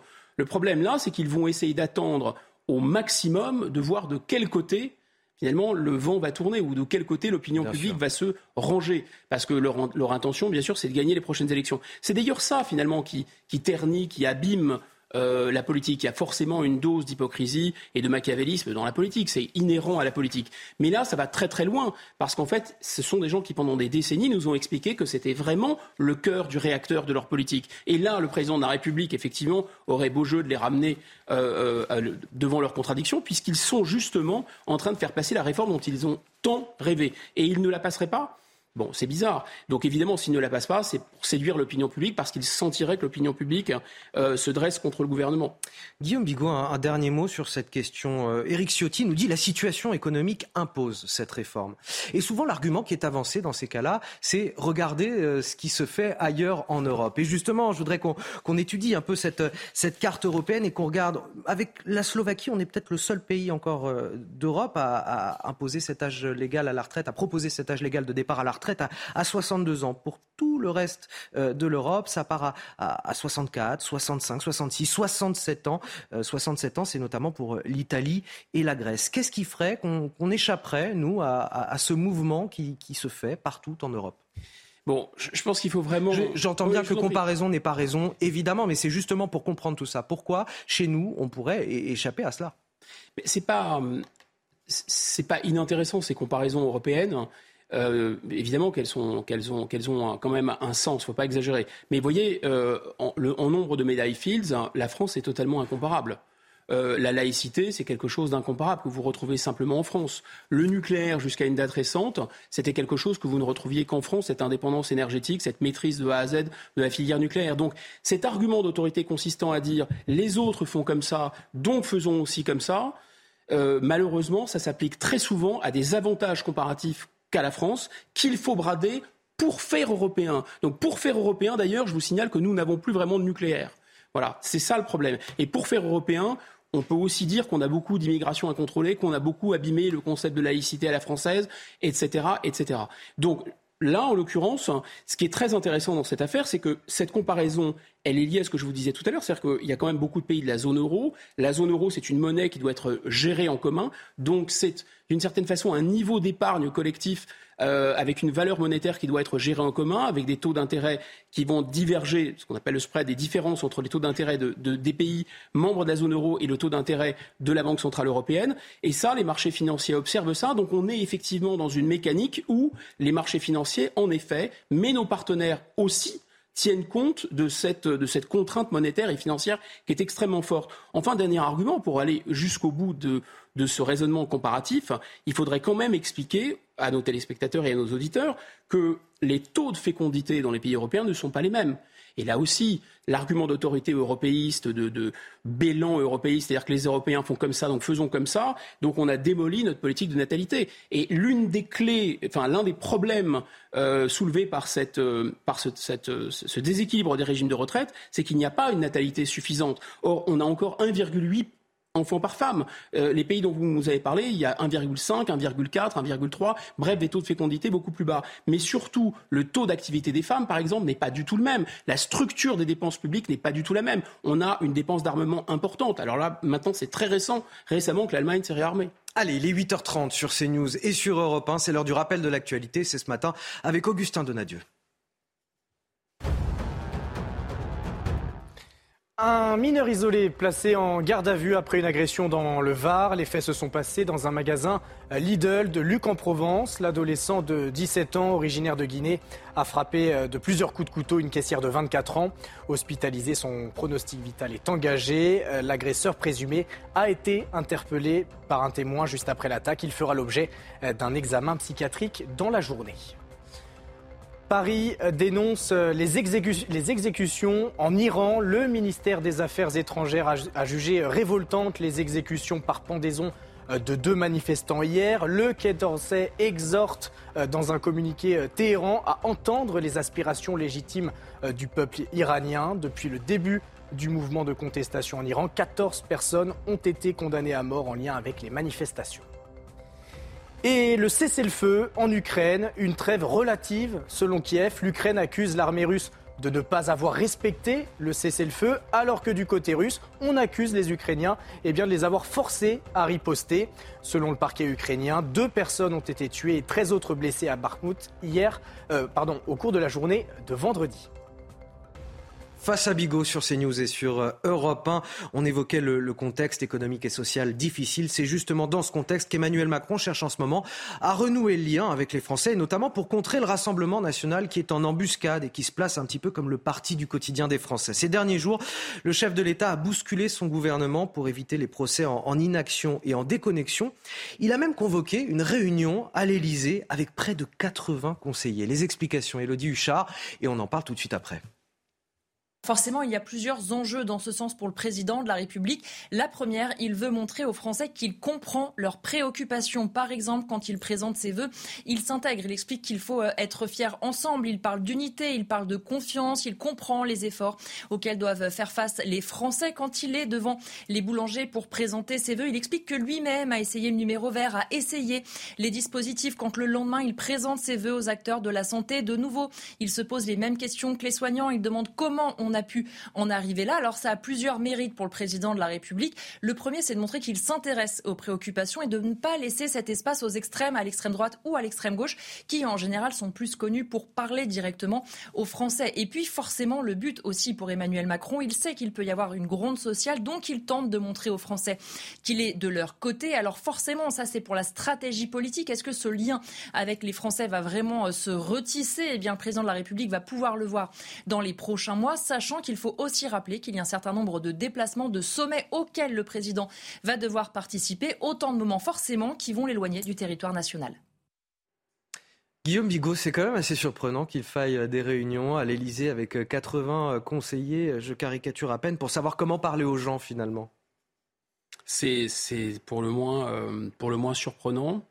Euh, d'abord, ce qui, ce, qui ce qui interroge aussi, c'est que le but de cette réunion, c'était notamment de phosphorer, de faire du, remue-ménage, pour ne pas parler euh, anglais, euh, pour trouver des solutions pour empêcher l'accession au pouvoir du Rassemblement national. En fait, on, pourrait appeler ça euh, quasiment une prophétie autoréalisatrice. Enfin, il y a quelque chose d'étrange politiquement là-dedans. c'est comme si, et puis on sait bien que là-dedans, les fuites sont absolument calculées, organisées. Donc le président de la République voulait qu'on sache que, et ce n'est pas la première fois d'ailleurs, que cette petite musique euh, monte. Donc là, c'est quand même curieux, mais en fait, ce n'est pas si curieux que ça si on interroge vraiment l'intérêt du, président qui est divisé pour mieux régner, puisqu'il le sait très bien. Lui, fin de penser que sa réélection, c'était un quitus pour faire passer sa réforme des retraites, mais au fond de lui, et la preuve, il sait très bien que ça, ça seul, il doit sa réélection au rejet par euh, une grosse partie du corps électoral du Rassemblement national. Mais paradoxalement, il y a quand même un aveu de sa part, de, de, un aveu de déconnexion finalement. Plus il fait monter cette peur du Rassemblement national, et plus il a des chances enfin, de se stabiliser un peu comme un, comme un bouchon de liège qui reviendrait euh, à la surface. Ensuite, c'est vrai que c'est totalement fascinant parce que ce n'est pas la place d'un président de la République. Il y a d'abord normalement l'idée que la parole en politique c'est important, mais que c'est une parole, comme on dit, performative. C'est-à-dire que tu, quand un, un chef d'État surtout parle, ça, ça a un effet. Il n'est pas en train de parler pour euh, euh, animer une réunion de, dire comme.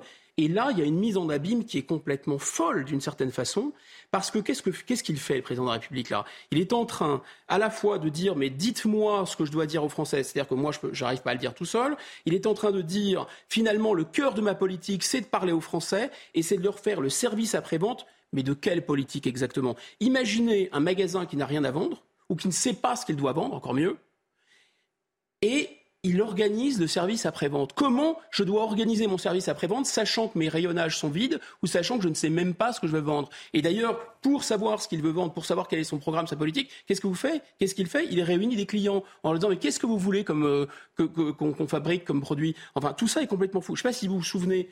Euh, sur Canal, il y avait cette série assez drôle qui a fait connaître Omar Sy d'ailleurs, Omar et Fred, le service après-vente, c'était exactement ça. C'est-à-dire qu'on a l'impression que le président de la, République est, même un chef d'État. C'est quelqu'un maintenant qui est derrière un téléphone et qui essaye des numéros verts. C'est ce qu'il nous a dit. Le numéro vert ne marche pas. Mais quelle mise en abîme Mais d'abord, qui a décidé du numéro vert On peut savoir. Qui autorise ses ministres à mettre en place des numéros verts? Et donc, il se plaint des numéros verts qu'il a lui-même. Écoutez, c'est complètement mais c'est incroyablement manipulatoire. Mais surtout, je ne comprends pas pourquoi ça n'a pas l'effet d'un râteau sur lequel on marche. Parce que souvenez-vous de ces autorisations qu'on devait se faire à nous-mêmes pour aller faire les courses pendant euh, la pandémie. mais dites donc, qui a demandé à ce qu'on fasse des, autorisations à nous-mêmes? Donc il y a quelque chose qui ne tourne pas rond. Donc si les numéros verts sont une mauvaise idée, il fallait peut-être pas les ordonner. Et si les numéros verts ne marchent pas, il y a quand même un responsable. Ensuite, ce qui est fou, là, quand on déroule un peu ce fil, c'est qu'on réalise qu'il y a euh, donc euh, euh, la ministre déléguée au PME, Madame Grégoire, qui a expliqué très très fière d'elle que oui, parce que le terrain ne ment pas avec cette politique de proximité dont on voit bien que c'est une politique quand même assez proximiteuse, si vous me passez cette expression, qui dit oui, oui, mais moi j'ai pris au téléphone, j'ai appelé justement un certain nombre de boulangers et elle a cité des noms. Et alors, il faut être très, très prudent, parce que ça peut être une manipulation à l'envers, mais là, apparemment, il y a une boulangère de Sarlat qui a démenti, qui a dit mais attendez, cette dame raconte n'importe quoi, et je ne l'ai jamais eu au téléphone.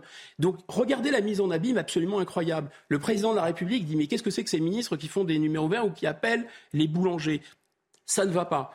Et ensuite, lui-même appelant au téléphone, et ensuite, euh, euh, apparemment, euh, Madame, comment, Madame Grégoire n'aurait même pas eu les gens au téléphone. Enfin, si vous voulez, on, a, on finit par passer du chef d'État de la Ve République à quelque chose comme un, un animateur de cabine téléphonique. Enfin, c'est très étrange. En, tout cas, il y en a un qui n'en finit plus de tacler le chef de l'État, c'est Gérard Collomb, ex-ministre de l'Intérieur.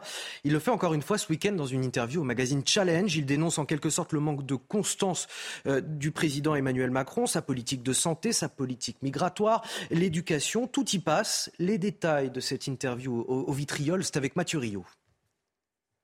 Le en même temps, une politique vivement critiquée par Gérard Collomb dans les colonnes de Challenge. Quand vous entendez Macron sur tous les problèmes, il vous dit une chose puis une autre. Un coup dans le zig, un coup dans le zag. Sur l'éducation nationale, il peut être sur une position laïque, celle de Jean-Michel Blanquer, et l'instant d'après sur une autre, plutôt woke. Autre point d'attaque de l'ancien ministre de l'Intérieur, la politique migratoire. En septembre, il dit avoir rencontré Gérald Darmanin pour le mettre en garde sur la future loi immigration. Je lui ai dit fais attention, tu vas aller droit dans le mur comme moi. Car les problématiques que je soulevais n'étaient pas partagées sur le fond par Emmanuel Macron, il m'a répondu Tu verras. Et ce que j'ai vu, c'est que le président allait encore imposer ses vues sur la régularisation, notamment créant un appel d'air.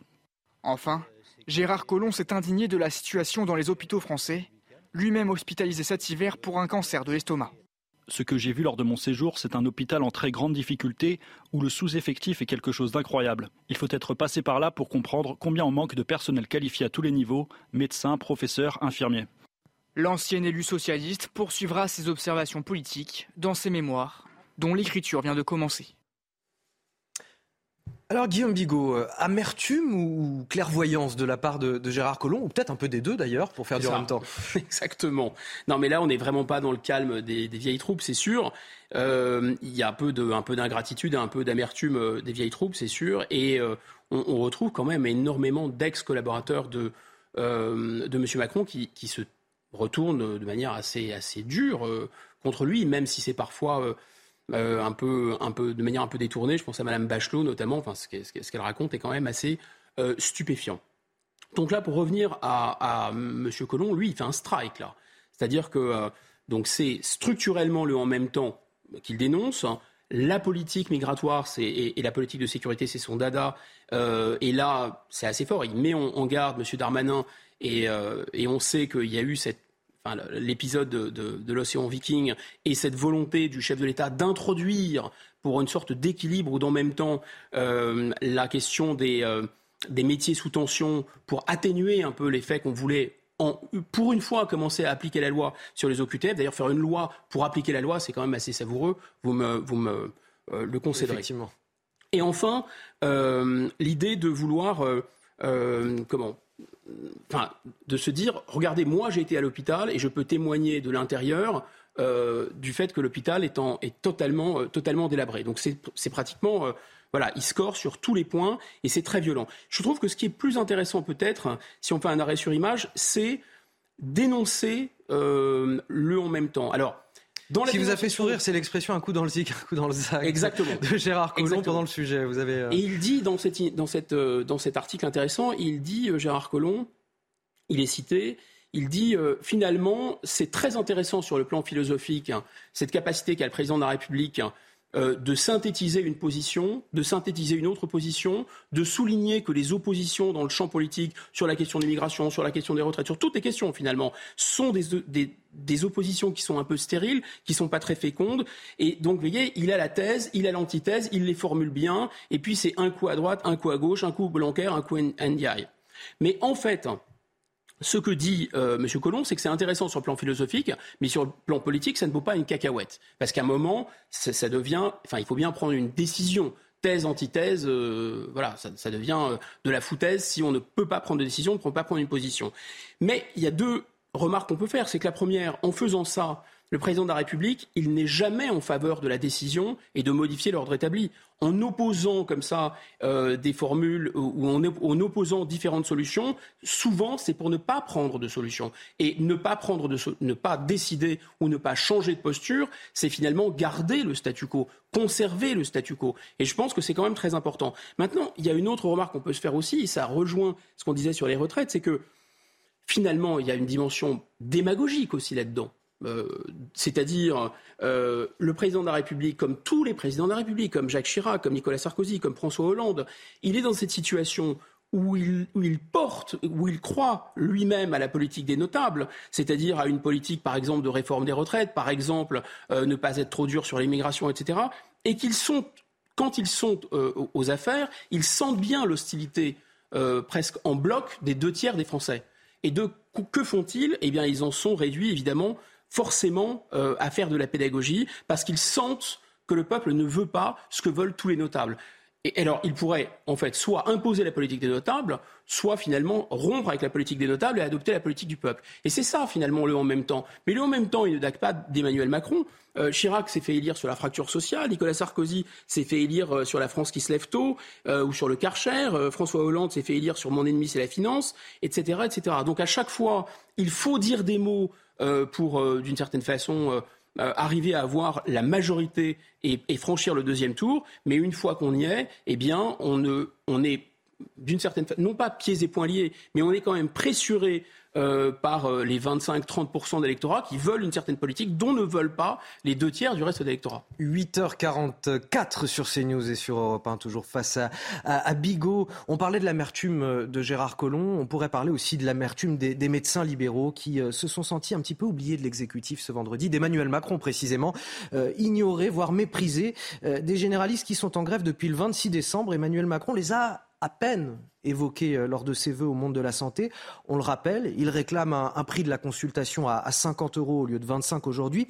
Comment vont-ils, dans les prochains jours, dans les jours qui viennent, dans les semaines, poursuivre leur combat? Élément de réponse avec Kinson et Célia Barotte et on en discute juste après.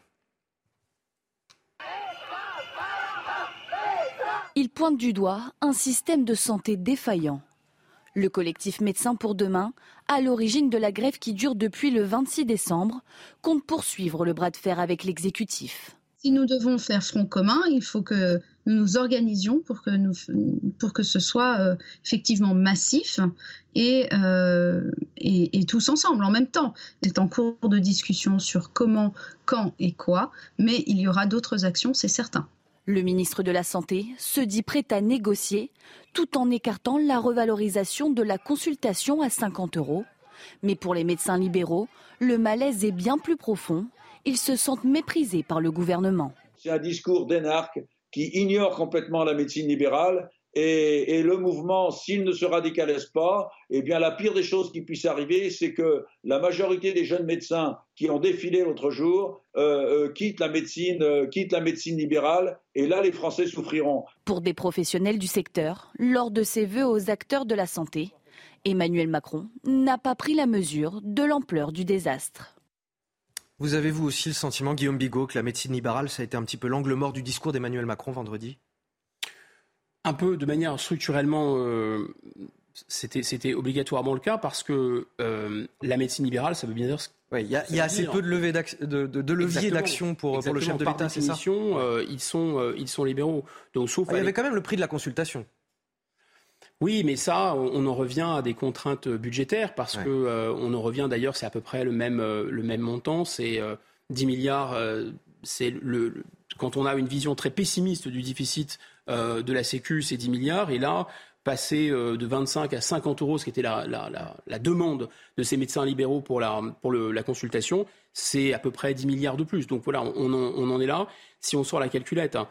donc là aussi, c'est pas possible. Et puis il y aura une contradiction terrible à vouloir mettre presque le pays à feu et à sang, en tout cas prendre le risque de le faire pour 10 milliards, et de l'autre côté, comprenez, de, de, donner ces 10 milliards avec une autre main. Bon, bon, c'est pas ce genre de contradiction qui. Donc ça veut dire qu'on peut, on peut rien faire aujourd'hui. Euh, je sais pas, essayer de chercher un médecin traitant quand vous n'en avez pas, c'est une, une, galère pas possible. C'est alors là, un médecin, c'est très compliqué quand même. C'est ça, c'est essayer de comprendre parce que leur, leur, euh, leur demande n'est pas euh, seulement financière. Enfin, grosso modo, ces gens-là, quand on les interroge, ne disent pas on gagne mal notre vie. Euh, ils disent. Non, c'est pas le discours. Non, pas le discours. ils disent, euh, grosso modo, on ne peut pas, pour ce prix-là, par rapport à la rémunération relative qu'on a vis-à-vis aussi du reste de la société, on ne peut pas jouer euh, au sacerdoce avec des, journées totalement, totalement interminables. Et en fait, il y a un peu deux catégories de médecins généralistes, qui ne sont pas des petits saints non plus, les médecins. Hein. Il, y a, il, y a des, il y a des médecins qui vont enchaîner les consultations comme ça pour arriver quand même à avoir une rémunération qui est à peu près aussi confortable que les médecins d'il y a 30, 40 ans, mais finalement, ils ne vont pas voir vraiment les patients. Et puis, il y a des gens qui vont vraiment prendre le temps de voir les patients. Et ceux qui vont prendre le temps de voir les patients, soit ils refusent de la patientèle, d'où la frustration, soit ils sont totalement sur les rotules. Et en plus, comme il y a beaucoup de femmes qui ont forcément des enfants, c'est heureux qu'elles aient des enfants et qui veulent un peu s'en occuper, eh bien, euh, ça devient euh, assez compliqué. Et donc, ce qu'ils demandent, effectivement, c'est d'avoir de l'aide. Et pour avoir de l'aide, soit il y a une réduction de la partie administrative de leur, de leur job, soit ils gagnent mieux pour pouvoir euh, prendre des secrétaires, des assistantes médicales, etc.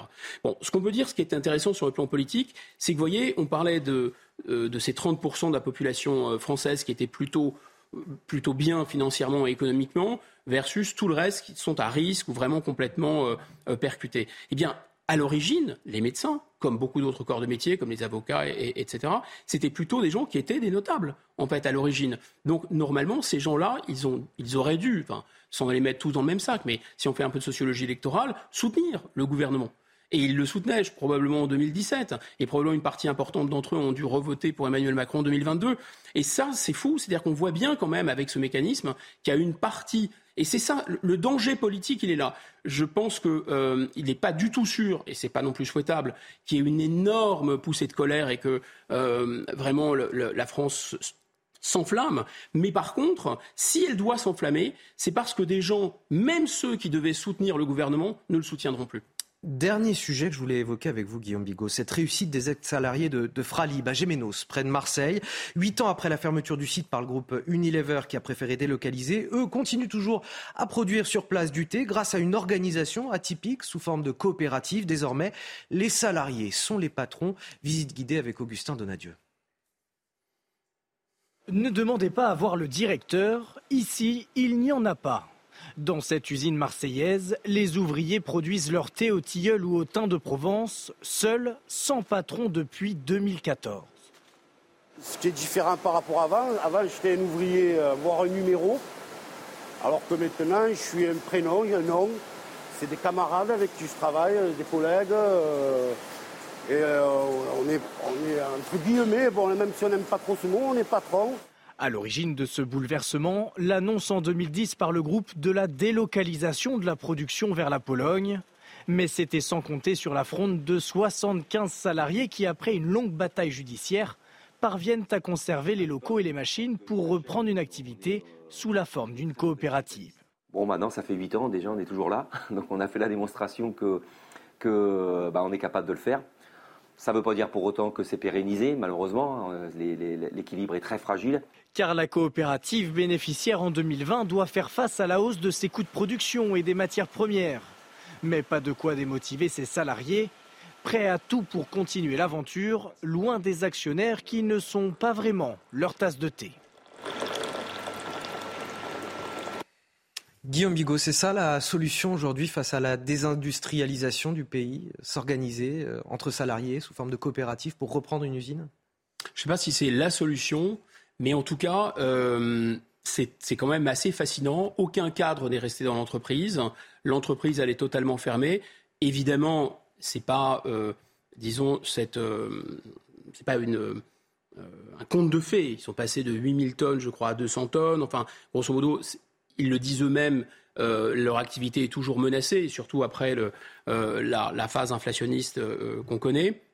Mais grosso modo, il y a quelque chose de très intéressant là-dedans qui montre bien plusieurs choses, qui montrent bien que la création de richesse, même avec des indicateurs de prix de marché, c'est peut-être autre chose que le capitalisme. Et ça, c'est une intuition extrêmement puissante qu'avait le général de Gaulle, qui disait, mais finalement, le capitalisme, oui, ça fonctionne, le profit, ça marche, c'est pas une mauvaise idée, ça permet de créer des richesses, c'est un aiguillon. Mais d'un autre côté, sur le plan de la dignité de l'homme et même de l'efficacité d'ailleurs, il y a la propriété qui fait que l'essentiel du profit va être capté par ceux qui sont propriétaires des moyens de production. C'est logique. Donc, voyez, et on en revient peut-être à ce qu'on disait sur le chef de l'État. Moi, je pense qu'il n'y a pas que de la démagogie chez Emmanuel Macron euh, lorsque Gérard Collomb dit euh, il oppose des thèses. Je pense qu'il a l'intelligence de comprendre que les oppositions dans la société, euh, une sorte d'opposition de droite, de gauche à l'ancienne, etc., sur tous les sujets, et notamment sur le capitalisme, ça ne va pas. Mais le problème, c'est qu'il n'a pas, à mon avis, la puissance intellectuelle pour concevoir euh, ou l'autorité suffisante, je ne sais pas, pour concevoir une autre stratégie, une stratégie de sortie par le haut. La sortie par le haut de la retraite, ce serait par exemple aussi, par exemple, de relancer la natalité. Et la sortie par le haut, c'est de cette, euh, de, ce de, cette économie qui serait en partie co-gérée par des, euh, par des salariés, ce serait quand même d'investir et de mobiliser 7 000 milliards. Je rappelle, 7 000 milliards, c'est la plus grosse épargne euh, quasiment du monde que détiennent les Français. Et on arrive à la fin de notre échange. Merci euh, à vous, Guillaume Merci à vous. On se retrouve euh, évidemment le week-end prochain sur CNews et sur Europe 1. On va rejoindre désormais Sonia Mabrouk depuis les studios d'Europe 1. Bonjour Sonia, on vous retrouve tout à l'heure à, à 10h pour le grand rendez-vous CNews Europe 1, Les Échos. qui est votre invité aujourd'hui? Je dirais même qui sont vos invités puisqu'on en a deux pour le prix d'un. Bonjour Anthony, bonjour à tous. Effectivement, nous avons deux invités en ce dimanche. Agnès Verdier-Molinier, qui est la directrice de la Fondation IFRAP et auteur du livre euh, Le vrai état de la France. Et puis l'éditorialiste France-Olivier Gisbert, qui est l'auteur de La Belle Époque. Sonia, sur quel thème allez-vous les interroger? Eh bien évidemment, les thèmes dont vous parlez, ce sont les thèmes brûlants de l'actualité, les retraites, le risque de contestation sociale et puis l'état de la France, le vrai état de la France. Donc deux invités avant une semaine qui s'annonce décisive.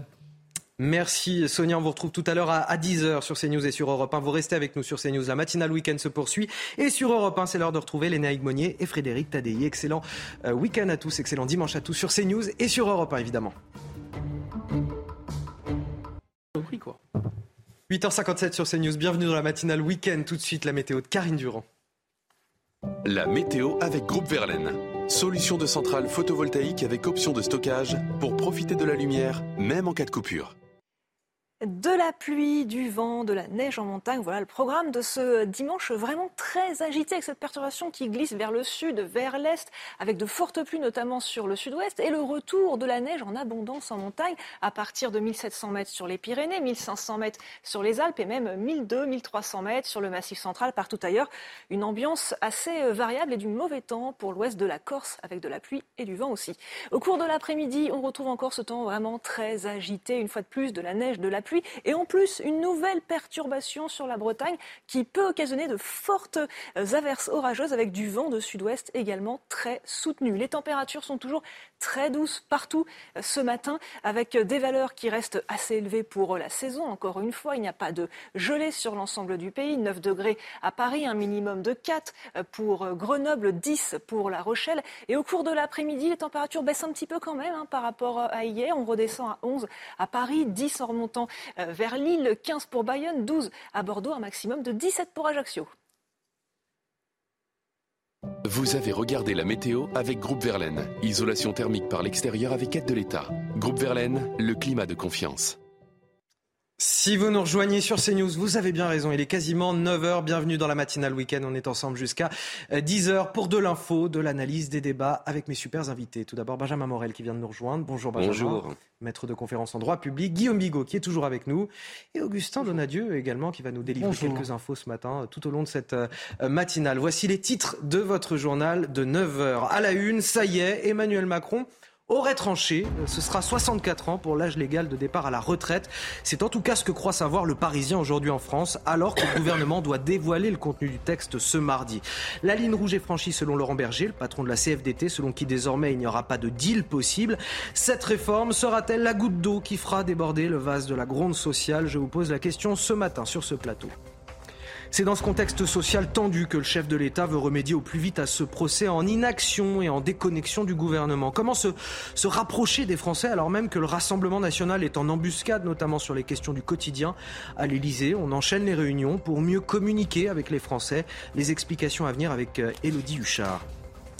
En septembre, Elisabeth Borne promettait l'embauche de 8500 policiers et gendarmes supplémentaires d'ici 2027. Encore faut-il susciter l'envie des futurs candidats. Alors que les forces de l'ordre traversent une crise des vocations, la police nationale tente de séduire dans les salons étudiants. Notre reportage à Lyon à la fin de ce journal. Mais tout d'abord, J-2 avant de rendre sa copie. Ce mardi, le gouvernement va dévoiler officiellement sa réforme des retraites. Mais selon le Parisien, aujourd'hui en France, on a déjà quelques détails. Emmanuel Macron aurait tranché. Il souhaite un report de l'âge légal de la retraite à 64 ans et non pas 65. 64 ans donc, ainsi qu'une accélération de l'allongement de la durée de cotisation. C'est l'arbitrage qui aurait été euh, rendu, sauf revirement de dernière minute. Le texte sera intégré par ailleurs dans un projet de loi de financement rectificatif de la sécurité sociale. C'est l'actualité du jour. Alors parmi les questions centrales de cette réforme, évidemment, celle de la pénibilité du travail. Comment sera-t-elle prise en compte? Nous partons ce matin à la rencontre d'un boucher de Nanterre, c'est en région parisienne. Il aimerait bien, lui, travailler jusqu'à 64 ou 65 ans, c'est son objectif. Seulement voilà, avec la dureté de sa profession, il ne sait pas vraiment si son corps le suivra jusque-là. Le reportage de Mathieu Rio et Laura Lestrade. Porter des charges lourdes, quand je prends la cuisse de bœuf, généralement, c'est une soixantaine de kilos. Découper des kilos de viande. Séparation des morceaux et ensuite, il y a l'épluchage. Bonjour Et se tenir prêt à accueillir la clientèle. Alors, une belle tranche, hein, on a dit. C'est le quotidien de Thiago da Palma, boucher. Chaque jour, il travaille au moins une dizaine d'heures dans son commerce. Un métier éprouvant. Alors déjà, les horaires, je pense que ça doit être le plus... Euh, le plus physique. Après, c'est surtout des, gestes répétitifs. Moi, je suis jeune encore, mais arrivé à un certain âge, ça peut être plus compliqué. Selon le gouvernement, le port de charges lourdes sera réintégré comme facteur de pénibilité. Mais un départ anticipé à la retraite devra se faire à condition d'un avis médical. Ce boucher, lui, passionné par son activité, se dit prêt à travailler jusqu'à 65 ans si la santé suit. Moi, j'aime ce que je fais, je vais rester jusqu'à 65 ans, il y a de fortes chances. Après, après, on va voir si le corps suit, c'est comme tout. Le gouvernement réfléchit aussi à la création d'un fonds de prévention de l'usure professionnelle pour les métiers identifiés comme pénibles. La réforme des retraites sera dévoilée ce mardi. Guillaume Bigot, c'est étonnant cette euh, fuite euh, d'informations aujourd'hui dans le Parisien, aujourd'hui en France, euh, ce chiffre de la réforme des retraites, l'âge légal reporté à 64 ans, c'est évidemment orchestré, on imagine, par l'Élysée. C'est surtout un suspense intenable puisque euh, la même fuite avait été organisée, euh, je crois que c'est un, de nos confrères, euh, Bruce Toussaint pour ne pas le nommer, qui avait fait dire au président de la République le 11 avril 2022 que oui, c'est sans doute à l'arrivée c'était 64 ans. C'est-à-dire que l'énorme ficelle, qui est plus une ficelle, qui est un, un câble monstrueux, c'était qu'on présente 65 pour ensuite pouvoir accorder comme ça une grande un geste de. c'est comme quand on négocie son salaire, on demande plus pour avoir moins. Oui, mais généralement, on ne va pas vous donner les ficelles de la négo euh, mmh. avant. Vous voyez, on ne va pas vous dire, écoutez, de toute façon, on ne vous donnera pas plus que tant, mais euh, juste pour le sport, on va dire que. c'est très étrange.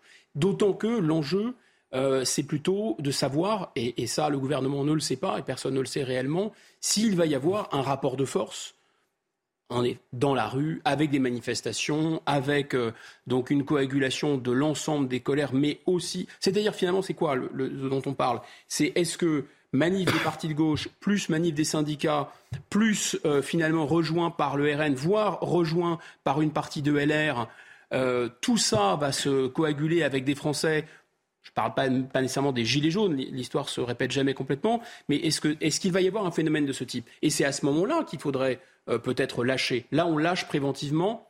C'est quand même très étrange. 64, 64 euh, ans, qu'est-ce qu'on fait de ces Français qui ne pourront pas nécessairement aller euh, jusqu'à 64 ou 65 ans pour, pour travailler? On sait que beaucoup d'entre eux vont probablement, s'ils ont des problèmes de santé, être en arrêt maladie. Là aussi, ce sera un coût pour la sécurité sociale. Ça va être, c'est les deux gros sujets. il y a deux gros sujets par rapport à ça. Il y a le premier sujet, comme vous le disiez bien, des Français qui ne vont pas pouvoir aller jusqu'au bout et qui, parce qu'ils ne pourront pas aller jusqu'au bout, seront un coût sur la caisse de la sécurité sociale, évidemment, sur d'autres secteurs. L'autre élément, c'est le travail des seniors. On sait qu'aujourd'hui, on a un problème avec le travail des seniors et que tant que vous ne remettez pas les plus âgés juste avant la retraite en activité, les réformes peuvent se succéder, mais qu'en soi, ça ne règle pas le problème. Par ailleurs, on a des perspectives démographiques d'ici 2027. On ne sait pas encore exactement comment tournera la démographie. La façon dont on conçoit aujourd'hui la réforme des retraites est quand même extrêmement hasardeuse et elle ne fait pas quelque chose d'urgent dans les six mois ce qui aujourd'hui, vu la situation économique et sociale, plaiderait beaucoup plus pour qu'on reporte cette réforme.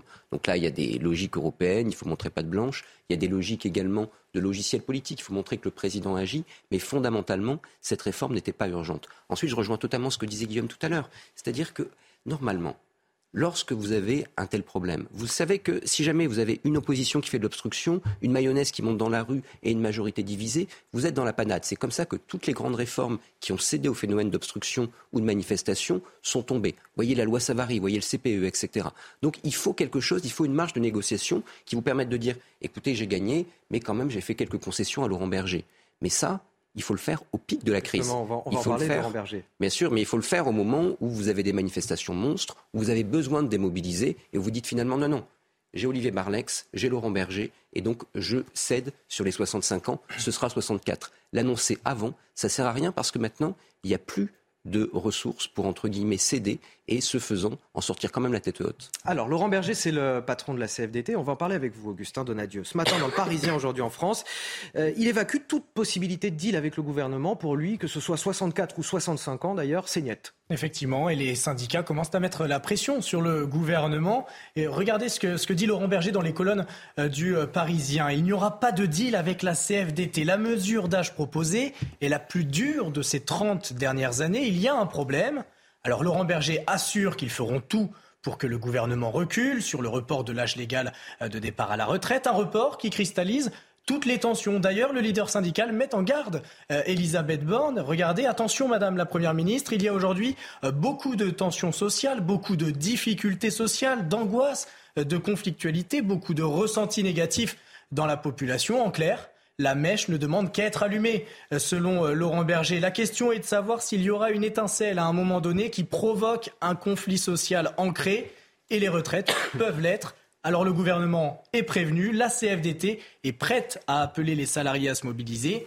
Ce qui est sûr, c'est que le 10 janvier au soir, les organisations syndicales se retrouveront et l'on fera tout pour avoir une réponse commune. Une chose est sûre, le bras de fer entre les syndicats et le gouvernement ne fait peut-être que commencer. Merci euh, Augustin Donadieu. Justement, est-ce que le, 10 janvier, mardi, euh, mardi soir, après cette réunion euh, des, syndicats, est-ce qu'on peut craindre que viennent s'ajouter au calendrier des contestations politiques, les manifestations, je pense, de la France insoumise ou encore de, la NUPES? Est-ce qu'on peut voir craindre là aussi des cortèges syndicaux s'organiser dans les prochaines semaines en France? Ah bah Ça, c'est programmé à l'avance. Enfin, ça, c'est prévu à l'avance. N'oubliez pas aussi que les syndicats sont aussi menacés de disruption comme euh, les entreprises, comme euh, les partis politiques. D'ailleurs, c'est intéressant parce qu'on sent déjà la concurrence entre les syndicats et les partis politiques de gauche. Je vous cite juste ce que dit euh, Laurent Berger. Je crois que les partis de gauche seraient inspirés de nous laisser gérer la mobilisation sociale. Mm. C'est aux organisations syndicales de donner le là et le coup d'envoi de la mobilisation. On sent quand même qu'il y a une petite concurrence là. Bah, le, parti une grosse concurrence. le Parti socialiste qui s'est aligné sur la NUPES était à l'origine plutôt favorable à cette réforme. Euh, mais là, pour survivre, il a été obligé de dire euh, euh, je suis leur chef, donc je les suis. Puisque ma base, elle va dans cette direction, je suis obligé de suivre ma base. Voilà. Donc c'est la tête qui court après le canard. Et, c'est la même chose finalement avec, avec les syndicats. Donc là, c'est ça qui est vraiment potentiellement le, ce qui est dangereux dans cette réforme. Le danger, c'est que normalement, c'était, allez, les notables qui sont tous d'accord pour faire passer une réforme qui finissent par la faire passer parce qu'ils sont au moins d'accord entre eux, que ça ne fait pas trop désordre. Là, vu qu'il y a 70% des gens qui sont contre, si même les notables qui au départ soutenaient cette réforme ne la soutiennent plus, là, il y a danger. Il faut craindre la rue? Oui, il faut craindre la rue pour plusieurs raisons en réalité. La première raison, c'est que vous avez des syndicats qui sont totalement dépassés par leur base.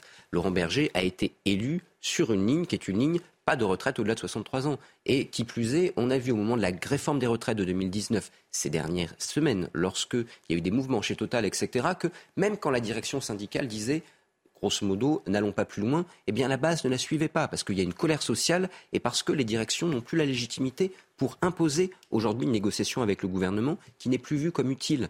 Et là, il y a eu quelques pics qui ont été envoyés. Souvenez-vous, l'assurance chômage, etc. Donc, ce faisant, on risque d'avoir des manifestations qui risquent de ne pas pouvoir être jugulables. De l'autre côté, les manifestations, ce n'est pas ce qui fait le plus peur au gouvernement. Ce qui fait peur, c'est les grèves dans les secteurs qui bloquent. Une grève dans un secteur qui bloque. Voir la conjonction de tout. Voir la conjonction de tout. Mais une grève dans un secteur qui bloque, c'est extrêmement dommageable quand c'est soutenu par l'opinion. Or là, on a un sujet très populaire comme le disait bien Guillaume, 70% des Français qui, a priori, sont opposés à cette réforme. Si demain vous avez des grèves dans les grands secteurs des transports notamment, et que ces grèves sont soutenues, comment est-ce qu'on en sort? C'est le scénario 2019-2020. Hein. On l'a un peu oublié parce qu'ensuite il y a eu la crise Covid, mais là on a la plus longue grève de la Ve République, et cette longue grève est soutenue par les Français. Et ça, comment est-ce que vous pouvez en sortir? Il n'y a qu'une solution.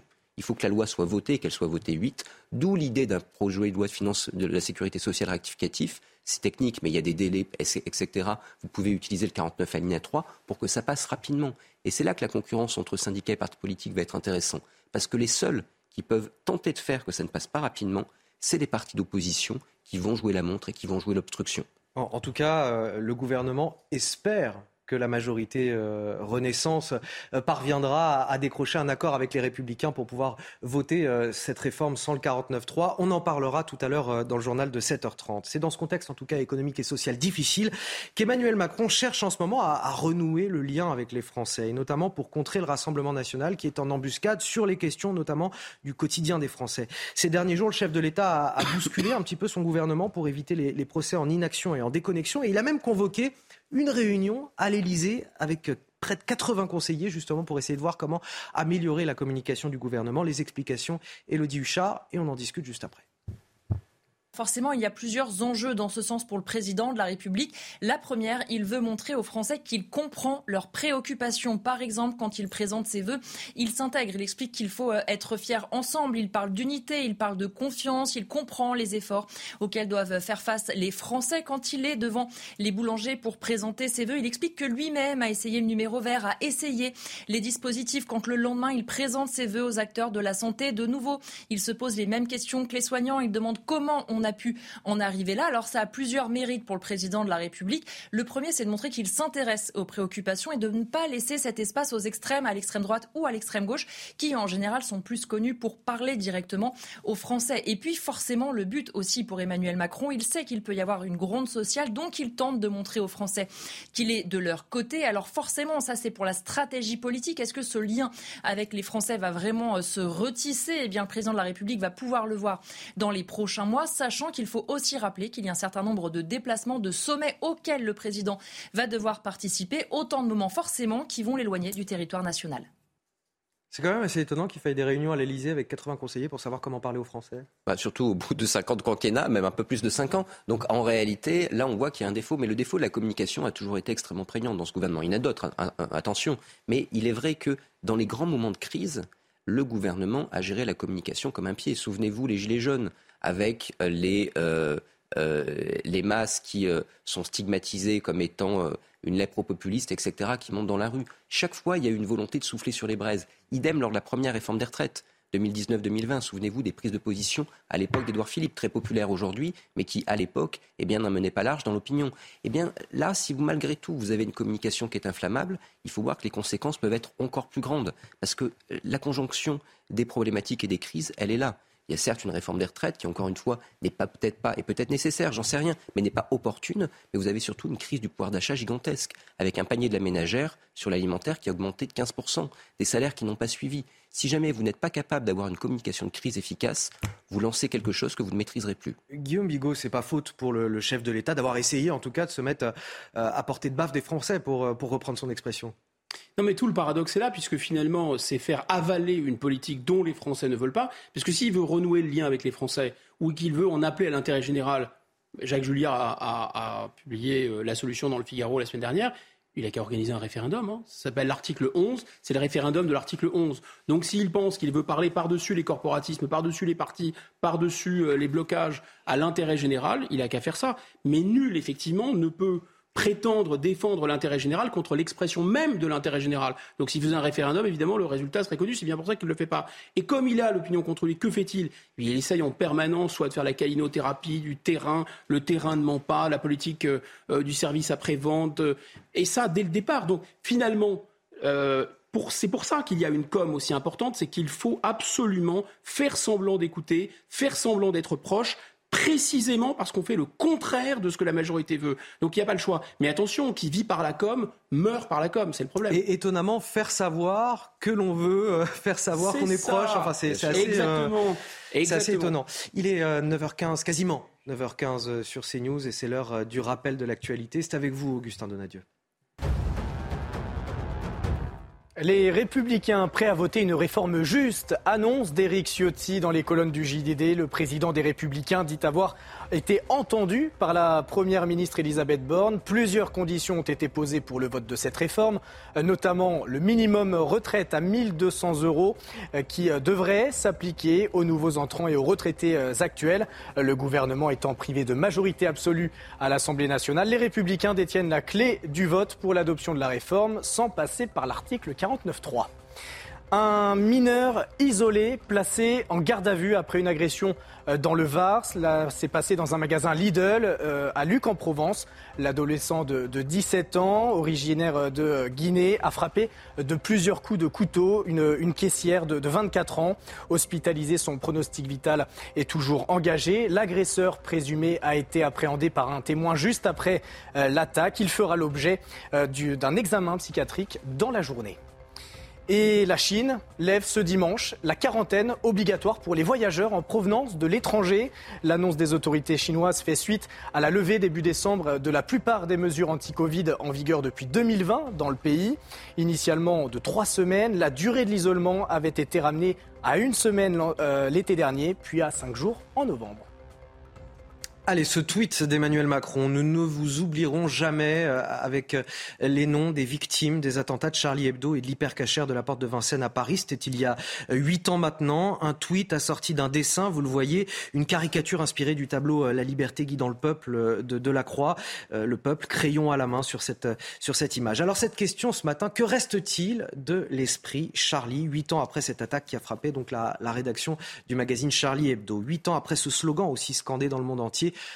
je suis Charlie. La réponse avec ce sondage publié dans le Parisien aujourd'hui en France, 58% des Français, seuls 58% se sentent encore Charlie. Jamais ce chiffre n'avait été aussi bas. Euh, ils étaient 71 euh, en 2016, 71%, 61% en 2018. On a donc une perte de 13 points en l'espace de 8 ans. Guillaume Bigot, c'est normal selon vous C'est tout simplement parce que cet attentat finalement s'éloigne assez naturellement des esprits ou alors ça symbolise quelque chose de plus grave aujourd'hui dans notre société?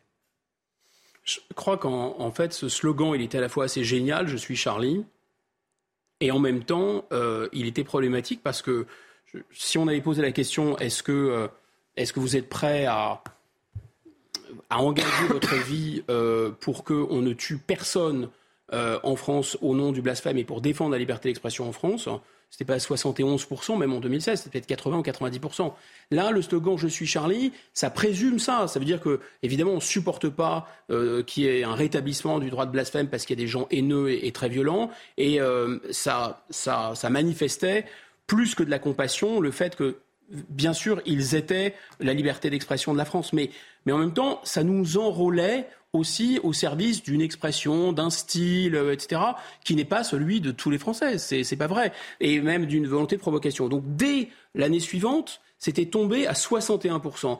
Et depuis, c'est pas, ça n'a pas beaucoup bougé. Vous voyez, c'est 58%, 61%. Ce qui est intéressant, c'est de voir l'évolution avec l'âge. Eh Parce qu'aujourd'hui, dès le départ, dès le départ, vous aviez des 18-24 euh, ans et même encore plus, plus jeunes, des gens qui ont une vision des jeunes qui ont une vision américanisée, complètement américanisée de la laïcité, autrement dit, qui ne la comprennent plus. C'est-à-dire, il faut être dans le respect, il faut respecter tout le monde, et grosso modo, l'idée de blasphémer, ce serait de ne pas respecter. Vous avez euh, un marqueur aussi politique très important. Euh, les gens euh, du Parti socialiste sont 84%, par exemple, à se dire toujours Charlie. les gens de LFI, 53% voit bien pourquoi, puisque ce sont un peu les porteurs de, valises des frères musulmans. Mais le RN, on ne peut pas les accuser d'être des porteurs de valises des frères musulmans, 57%. Pourquoi? Peut-être parce qu'ils ont, parce qu'ils habitent euh, des euh, de gens qui sont eux-mêmes des islamistes, ils ont un peu plus peur, ou alors peut-être aussi parce qu'ils ne se sentent pas non plus dans cette espèce de culture provoque 68 a Voilà. En septembre, Elisabeth Borne promettait l'embauche de 8500 policiers et gendarmes supplémentaires d'ici 2027. Mais pour y parvenir, il va falloir susciter bien sûr des vocations dans un métier qui est clairement en crise. Du côté de la police nationale, d'ailleurs, on mène en ce moment une opération séduction auprès des jeunes. Ça se passe à Lyon, au salon de l'étudiant. Euh, la police nationale cherche à recruter 7000 euh, agents euh, d'ici 2023. Mais forcément, quand on est abreuvé de séries policières à la télévision, l'intérêt des jeunes se porte bien souvent sur les métiers d'investigation. Regardez ce reportage signé Olivier Madinier. Ilan est en terminale, à 17 ans, il rêve d'intégrer la police judiciaire. Un entretien d'une vingtaine de minutes avec un officier de la PJ le conforte dans son choix. Il m'a conseillé de faire bac plus 3, donc euh, je pense que je vais faire ça. Il a détaillé surtout euh, comment s'organiser les enquêtes, etc. Du style euh, le travail d'équipe et surtout la volonté d'aider. Au Salon de l'étudiant de Lyon, tous les métiers de la police sont représentés. C'est la police scientifique qui suscite le plus l'intérêt de jeunes abreuvés de séries télé. C'est vrai qu'on a beaucoup de monde sur le salon, euh, avec des jeunes gens très intéressés, assez passionnés, qui ont quand même beaucoup vu de séries télévisées euh, promouvant la, police scientifique. Donc on rappelle un peu ce qu'est la réalité, mais il y a toujours euh, ce, rêve et cette passion, cette envie de, de rejoindre la police scientifique, c'est vrai. À voir le nombre d'étudiants qui se pressent sur le stand, on se dit que la police attire toujours. Une opération comme celle-ci permet aux policiers d'expliquer la réalité de leur métier. Les métiers de terrain, tout ce qui est BAC, euh, RAID, euh, brigade de recherche et d'intervention, CRS montagne, des spécialités euh, bien précises, mais également les métiers d'investigation en police judiciaire, tout ce qui est criminalité organisée, proxénétisme, stupéfiant. Voilà, je pense que c'est aujourd'hui les métiers qui attirent le plus les jeunes. En 2023, plus de 7000 postes sont à pourvoir au sein de la police nationale. Alors on le voit, hein, l'émission euh, d'enquête fascine les plus jeunes, mais la réalité du métier euh, dans la police nationale, elle est très très compliquée. Quand on est euh, policier en France, c'est accepter la menace quotidienne, c'est prendre des risques pour sa vie, parfois aussi pour sa famille. Oui, et puis quand vous interrogez ensuite les policiers qui ont un peu plus de bouteilles, ils vous disent que les travails d'enquête, c'est pas non plus les plus valorisants parce que vous faites beaucoup d'administratifs. Et donc, en règle générale, notamment à la police judiciaire, vous avez du mal à recruter justement dans ces travaux. Donc, il y a plusieurs problèmes, si vous voulez. Mais ensuite, sur la fonction publique, que ce soit l'hospitalière, que ce soit la police, que ce soit, le problème est toujours le même. C'est-à-dire qu'aujourd'hui, en effet, y compris d'ailleurs dans la haute fonction publique, je vous invite à regarder euh, le nombre de concurrents à un poste extrêmement élevé et extrêmement intéressant qu'est directeur d'hôpital. On a aujourd'hui une déperdition, dit beaucoup. On a trop de fonctionnaires, on les paye trop. La réalité, c'est qu'on les paye les paye pas bien. Et comme on les paye pas bien, on a de moins en moins de vocations sur des métiers qui sont de plus en plus difficiles ou qui plus est, vous faites de plus en plus d'administratifs aux dépens de la vocation. Guillaume Bigot, c'est la même chose qu'on retrouve effectivement dans l'éducation mmh. nationale, la santé et puis bien sûr la sécurité? Ben, regardez par exemple euh, là ce qui est dit sur la police judiciaire. Il y a une réforme de la police judiciaire qui, ne passe pour le coup pas du tout euh, chez les policiers. C'est ça qui, attire le plus. Donc vous voyez, qui veut, si on voulait détruire les services publics ou les, ou les, ou les disrupter vraiment ou les, ou les abîmer, on s'y prendrait pas autrement. En fait, euh, on se rend compte de quoi dans cette affaire? C'est que le marché ne fonctionne que dans un sens, c'est-à-dire à la baisse quand le prix de marché vous dit et vous indique clairement, même dans la fonction publique d'ailleurs, c'est un prix de marché, vous comparez par rapport à d'autres euh, professions auxquelles vous pouvez avoir accès, vous pouvez prétendre, quand il faut monter le salaire, ben là, il n'y a plus de marché. Le marché, ça ne fonctionne jamais, ça ne fonctionne que à la baisse. En tout cas pour les salaires, parce que pour les actions, ça ne fonctionne qu'à la hausse aussi. Deuxième chose, et pour les subventions aussi. Deuxième chose, c'est le, c'est comment la police nationale se vend finalement le clip est formidable, j'invite tout le monde à le regarder, le clip protégé, c'est très très bon clip à mon avis euh, de, recrutement, mais simultanément il est intéressant parce que protégé, ça veut dire finalement, c'est plus la peur du gendarme. On n'accède plus à un métier où on incarne l'autorité de l'État et on, je dis pas qu'il faut faire peur, mais enfin, si un minimum, l'État et la police doivent faire peur. Et là, on n'est plus du tout dans ce discours. Messieurs, vous me faites le plaisir de rester avec moi euh, sur ce plateau. Dans quelques minutes, on va s'interroger. Le gouvernement est-il en capacité de faire passer sa réforme des retraites politiquement à l'Assemblée nationale avec peut-être un accord avec le parti Les Républicains? C'est en tout cas en bonne voie selon ce qu'on peut lire d'Éric Ciotti ce matin dans le journal du dimanche. Éric Ciotti, le patron des LR. On en parle juste après la pause dans un instant. Forcément. 9h29 sur CNews, toujours dans la matinale week-end avec Guillaume Bigot. Non, mais je vous vois parler, hein, c'est pas la peine de faire chute. je vous vois très bien parler pendant que je suis en train de parler. exactement, mais vous êtes très sympathique et vous êtes très intéressant aussi à, écouter. Si, si, mais la discussion doit être cadrée si vous voulez bien ah. comprendre ça. Euh, je suis toujours avec Benjamin Morel, Guillaume Bigot, Harold Iman qui nous a rejoint puisqu'on va parler de la Chine et je vous donne tout de suite, sans plus tarder, les titres de votre journal de 9h30. À la une, les Républicains sont prêts à voter la réforme des retraites. C'est ce qu'annonce aujourd'hui Éric Ciotti dans le journal du dimanche. L'exécutif pourrait ainsi obtenir une majorité à l'Assemblée sans passer par le 49-3. Mais ce n'est pas sans condition, notamment concernant le minimum vieillesse. Tous les enjeux de ce bras de fer politique dès le début de ce journal. La médecine libérale a-t-elle été l'angle mort du discours d'Emmanuel Macron sur notre système de santé ce vendredi? En tout cas, les praticiens, eux, ont le sentiment d'avoir été euh, oubliés, méprisés. Ils sont en grève depuis le 26 décembre et ne décolèrent pas. Comment vont-ils poursuivre le mouvement? Élément de réponse et débat à suivre sur notre plateau. Et puis bien sûr, la Chine qui aujourd'hui suscite l'inquiétude du monde entier. Lève la quarantaine pour les voyageurs internationaux et autorise également les Chinois à voyager à l'étranger. Elle met donc fin à trois ans d'isolement complet au même moment où elle est confrontée à sa plus importante flambée des cas de Covid-19. Les explications sur ce plateau avec notre journaliste Harold Iman dans la matinale Week-end.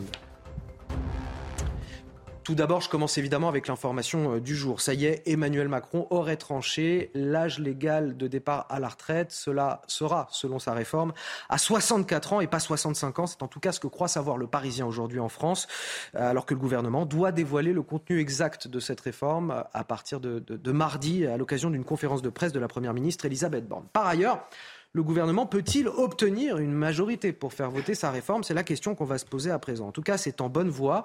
Dans le JDD, dans le journal du dimanche, ce matin, Éric Ciotti, le nouveau patron des LR, annonce que son parti est prêt à voter le texte par souci de cohérence et de responsabilité. La situation économique impose cette réforme, nous dit-il. Mais il y a un mais. Écoutez toutes les explications d'Alexis Vallée, on en parle juste après. Deux camps politiques, mais une même volonté, la réforme des retraites. Pour faire passer son projet de loi, la majorité veut convaincre ses interlocuteurs de droite avec un argument de choc, la réforme ou la faillite. Je dis au LR, on ne peut pas remettre à demain ce qu'on voulait hier. Ne devenez pas des lobbyistes du surplace. Accompagnez une réforme que vous avez appelée de vos voeux, parce que, comme nous, vous la savez nécessaire. Pour Eric Ciotti, la situation budgétaire, démographique et économique impose cette réforme. Selon lui, il s'agit pour la droite d'une question de cohérence et de responsabilité. Il n'y a qu'une alternative crédible et raisonnable, demander aux actifs actuels et futurs de travailler un peu plus. Je souhaite donc pouvoir voter une réforme juste qui sauve notre système de retraite par répartition. L'accord entre les deux camps semble bien se profiler, mais quelques points de discorde subsistent, notamment sur la pension minimale portée à 85% du SMIC net. La Première ministre a clairement indiqué qu'elle concernerait les nouveaux retraités. Il y a d'ailleurs une logique à ce que les droits nouveaux soient prioritairement accordés aux Français concernés par les efforts liés à la réforme. La droite, elle, demande à ce que cette pension s'applique à tous. Elle doit s'appliquer de façon rétroactive aux retraités actuels qui bénéficient des pensions les plus modestes. Ce sera une des conditions de notre vote. Les deux partis auront encore un mois pour se mettre d'accord avant les premiers débats à l'Assemblée nationale début février. Ils ont raison, les LR, de, chercher à, se mettre d'accord comme ça avec Renaissance pour potentiellement voter cette réforme des retraites. Ce serait incohérent de ne pas le faire de leur part? C'est pas exactement ce qu'ils font. Euh, ils disent euh, nous voterons si 85% du SMIC, le minimum euh, retraite, est accordé de manière rétroactive à tous ceux qui sont actuellement à la retraite. Je pense que c'est, j'ai pas sorti ma calculette, mais que ça, ça risque d'être un peu trop salé euh, pour le gouvernement, ce qui permet de garder d'une certaine façon une poire pour la soif. C'est-à-dire soit l'opinion publique bascule, le bras de fer est défavorable au gouvernement et ils pourront se retrancher derrière le petit monticule de terre qu'ils ont dressé, c'est-à-dire ah bah oui mais ils n'ont pas ils n'ont pas fait ce que nous leur avons demandé donc l'honneur est sauf, on était quand même pour mais finalement on est contre. Voilà.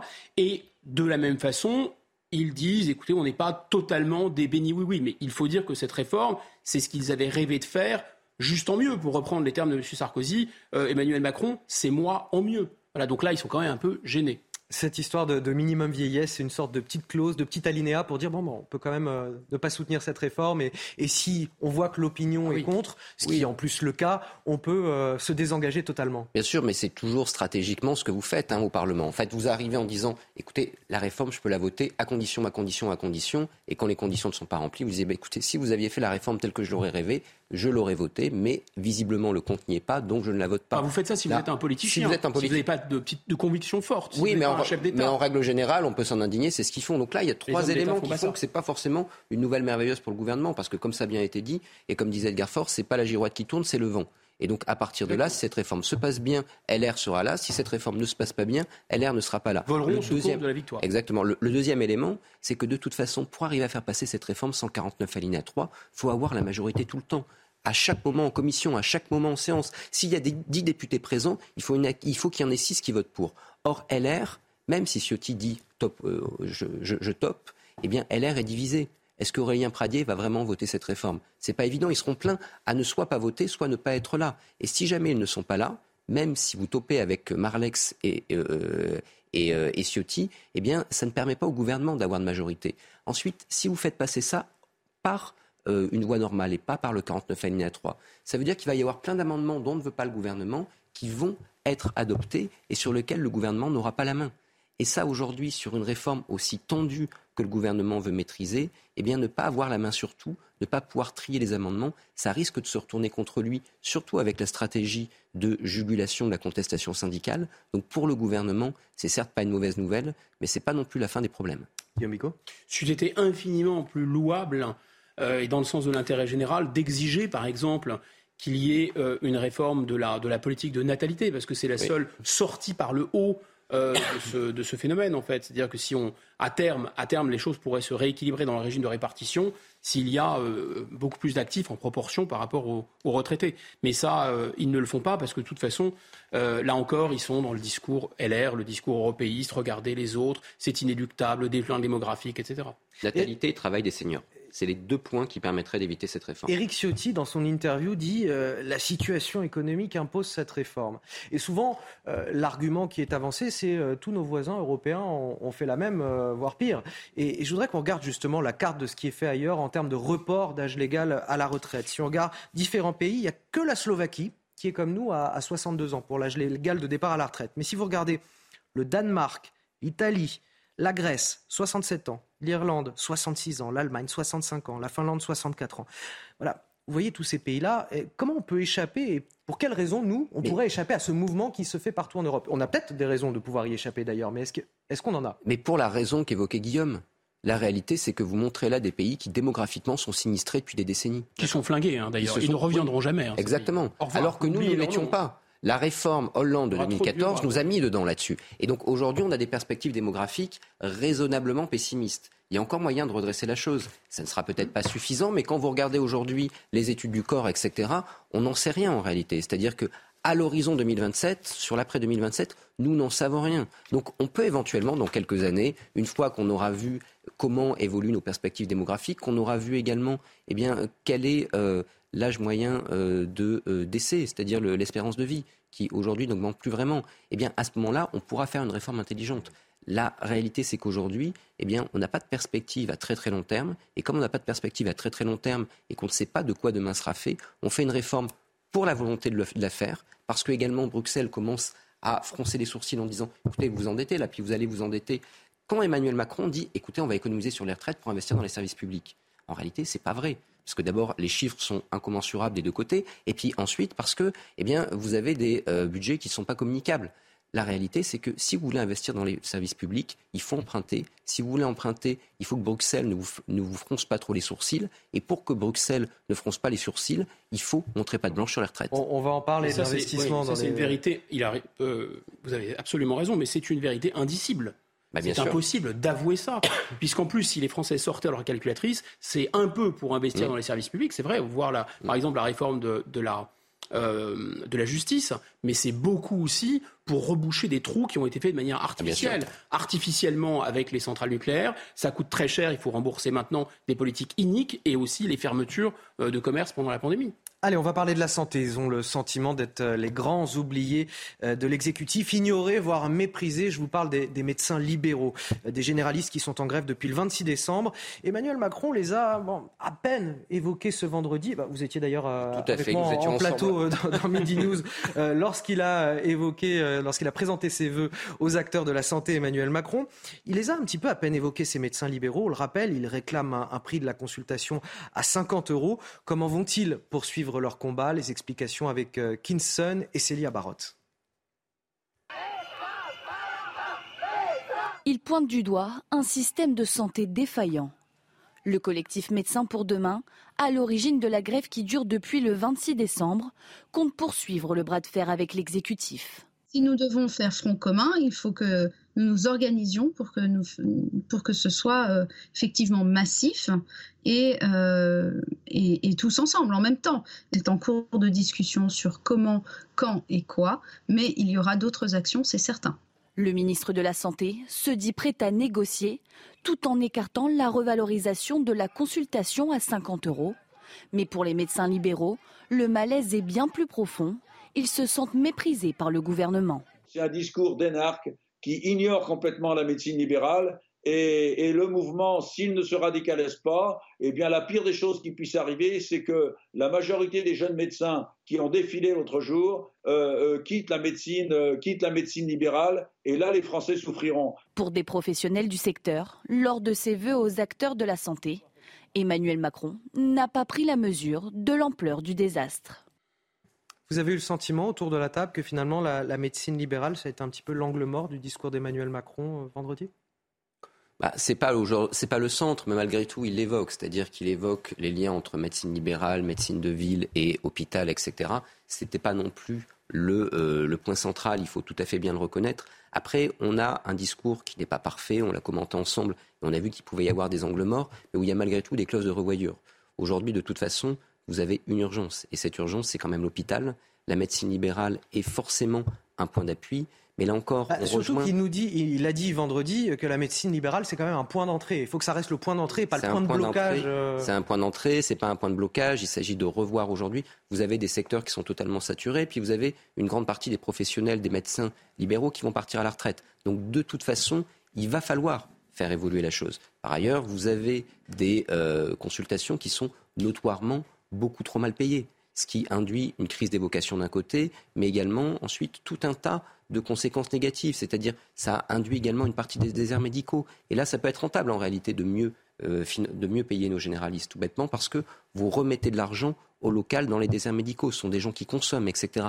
Donc bref, il peut y avoir un cercle vertueux, mais encore une fois, le discours de l'autre jour était un discours un peu fondateur, un peu flou, même s'il était relativement long, avec des clauses de revoyure. Je peux comprendre que les médecins soient extrêmement sceptiques, parce que ce n'est pas la première fois qu'on, qu'on la leur fait, mais néanmoins, c'est un peu injuste de dire qu'il n'y, était pas. Et là, il y a une grève en ce moment. Vous disiez, effectivement, les consultations sont, plutôt mal payées, mais 50 euros, c'est, entendable. Est-ce que on peut, euh, la sécurité sociale peut financer euh, des remboursements à, hauteur de 50 euros pour des consultations chez le médecin généraliste?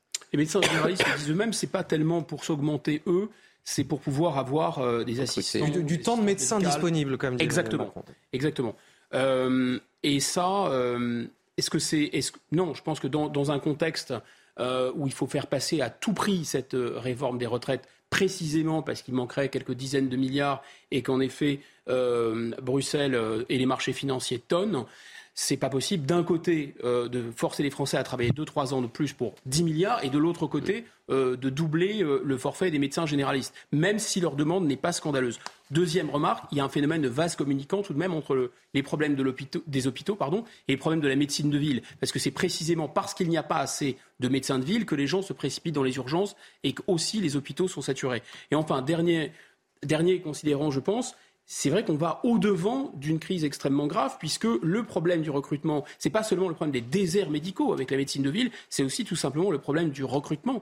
Et les déserts médicaux, ils s'étendent quasiment partout. Donc là, demain, ça va coûter finalement beaucoup plus cher de, euh, de, rétablir le problème de la santé. Allez, 9h44 sur CNews, on va prendre un petit peu d'avance, c'est l'heure du rappel de l'actualité. C'est avec vous, Augustin Donadieu.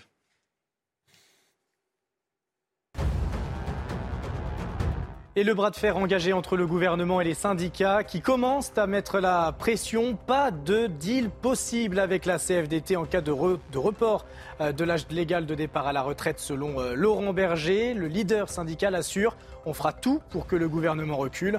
La présentation de la réforme est attendue mardi. Emmanuel Macron a rendu hommage aux victimes des attentats de Charlie Hebdo, de Montrouge et de l'Hypercacher. C'était il y a huit ans déjà.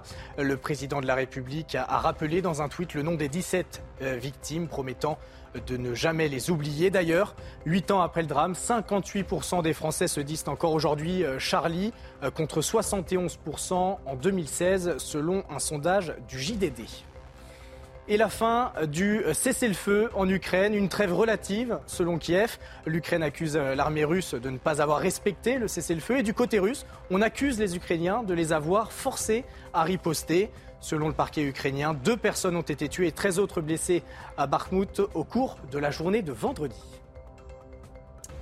Il a longtemps été un proche soutien d'Emmanuel Macron les choses ont bien changé. Si on n'avait pas compris que Gérard Collomb avait beaucoup d'amertume à l'égard d'Emmanuel Macron, c'est qu'on n'a pas encore tout vu.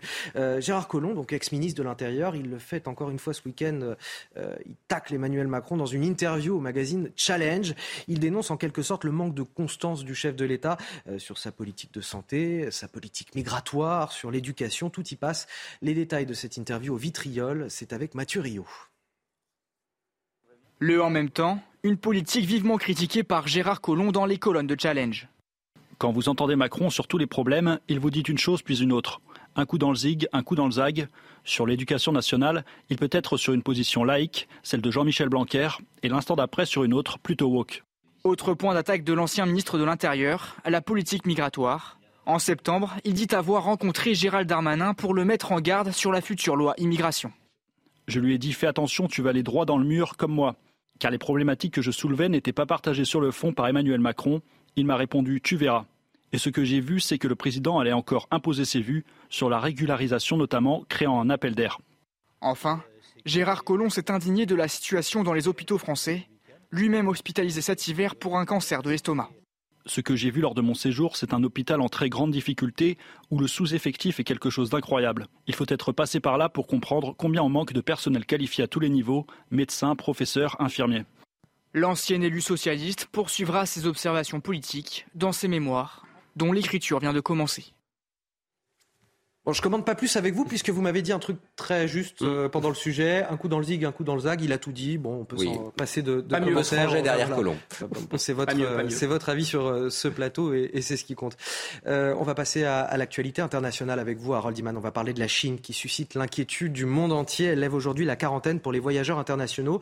Elle autorise également les voyageurs chinois à partir à, à l'étranger et met donc fin à trois ans d'isolement Évidemment, ça inquiète tout le monde, et notamment les Européens, puisque les États membres multiplient en ce moment les restrictions aux voyageurs qui arrivent de Chine, et puis les mises en garde à ceux qui voudraient évidemment partir là-bas.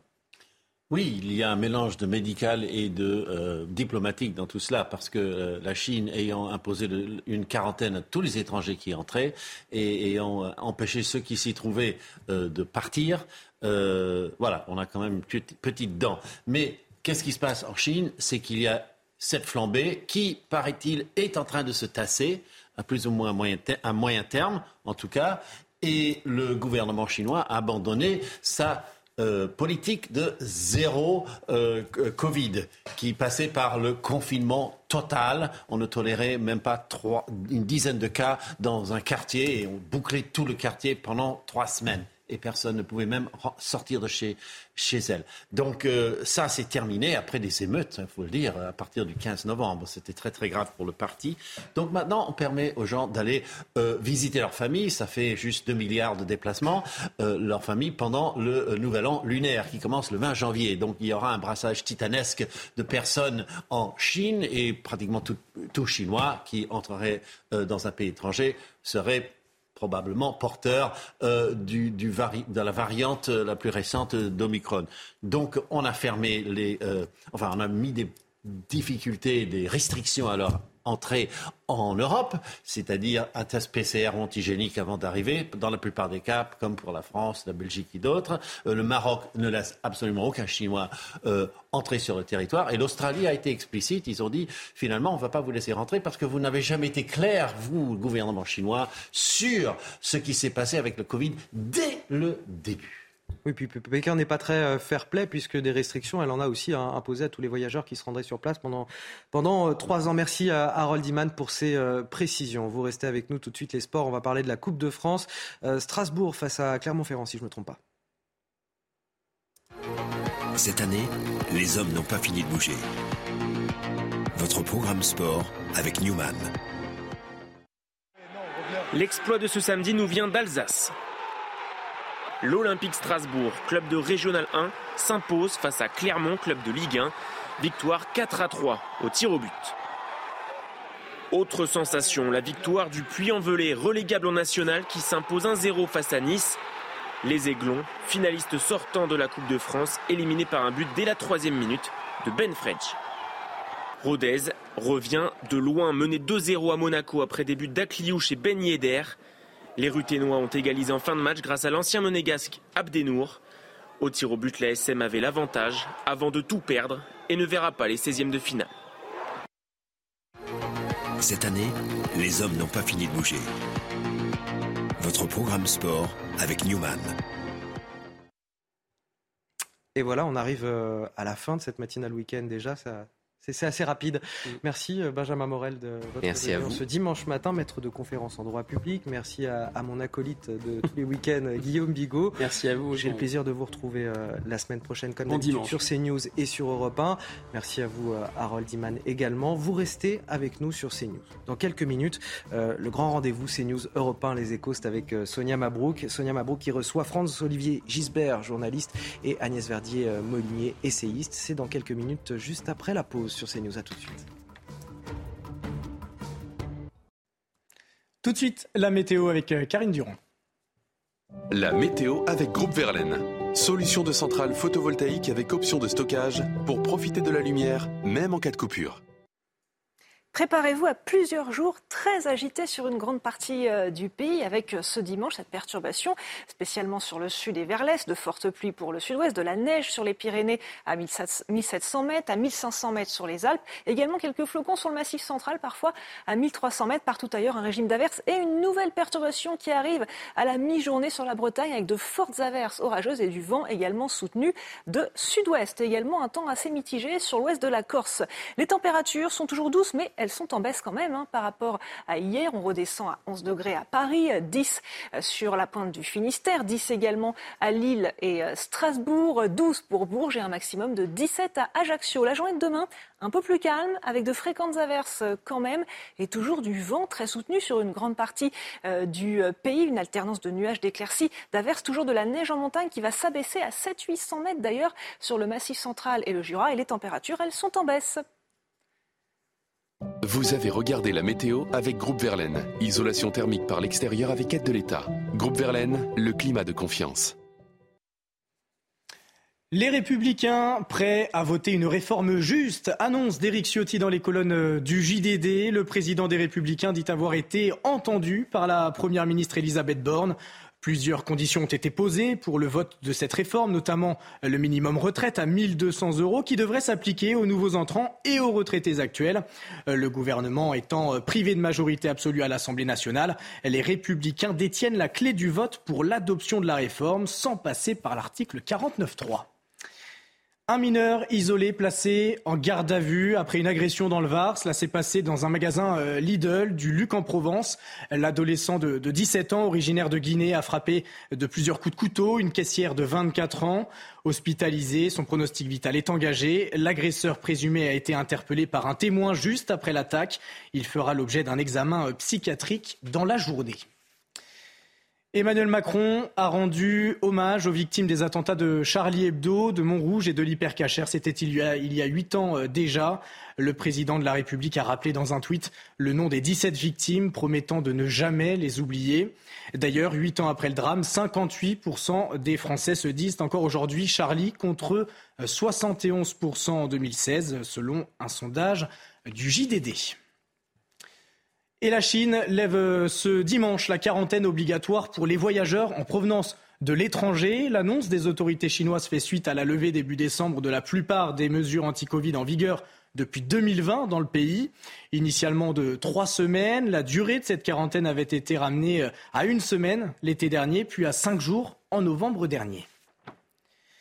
Et Paris dénonce les exécutions en Iran. Le ministère des Affaires étrangères a jugé révoltantes les exécutions par pendaison de deux manifestants euh, hier.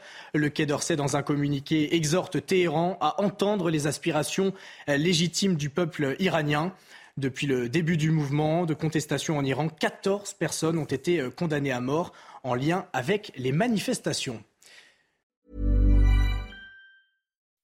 When you make decisions for your company, you look for the no-brainers. If you have a lot of mailing to do, stamps.com is the ultimate no-brainer. Use the stamps.com mobile app to mail everything you need to keep your business running with up to 89% off USPS and UPS. Make the same no-brainer decision as over 1 million other businesses with stamps.com. Use code PROGRAM for a special offer. That's stamps.com, code PROGRAM.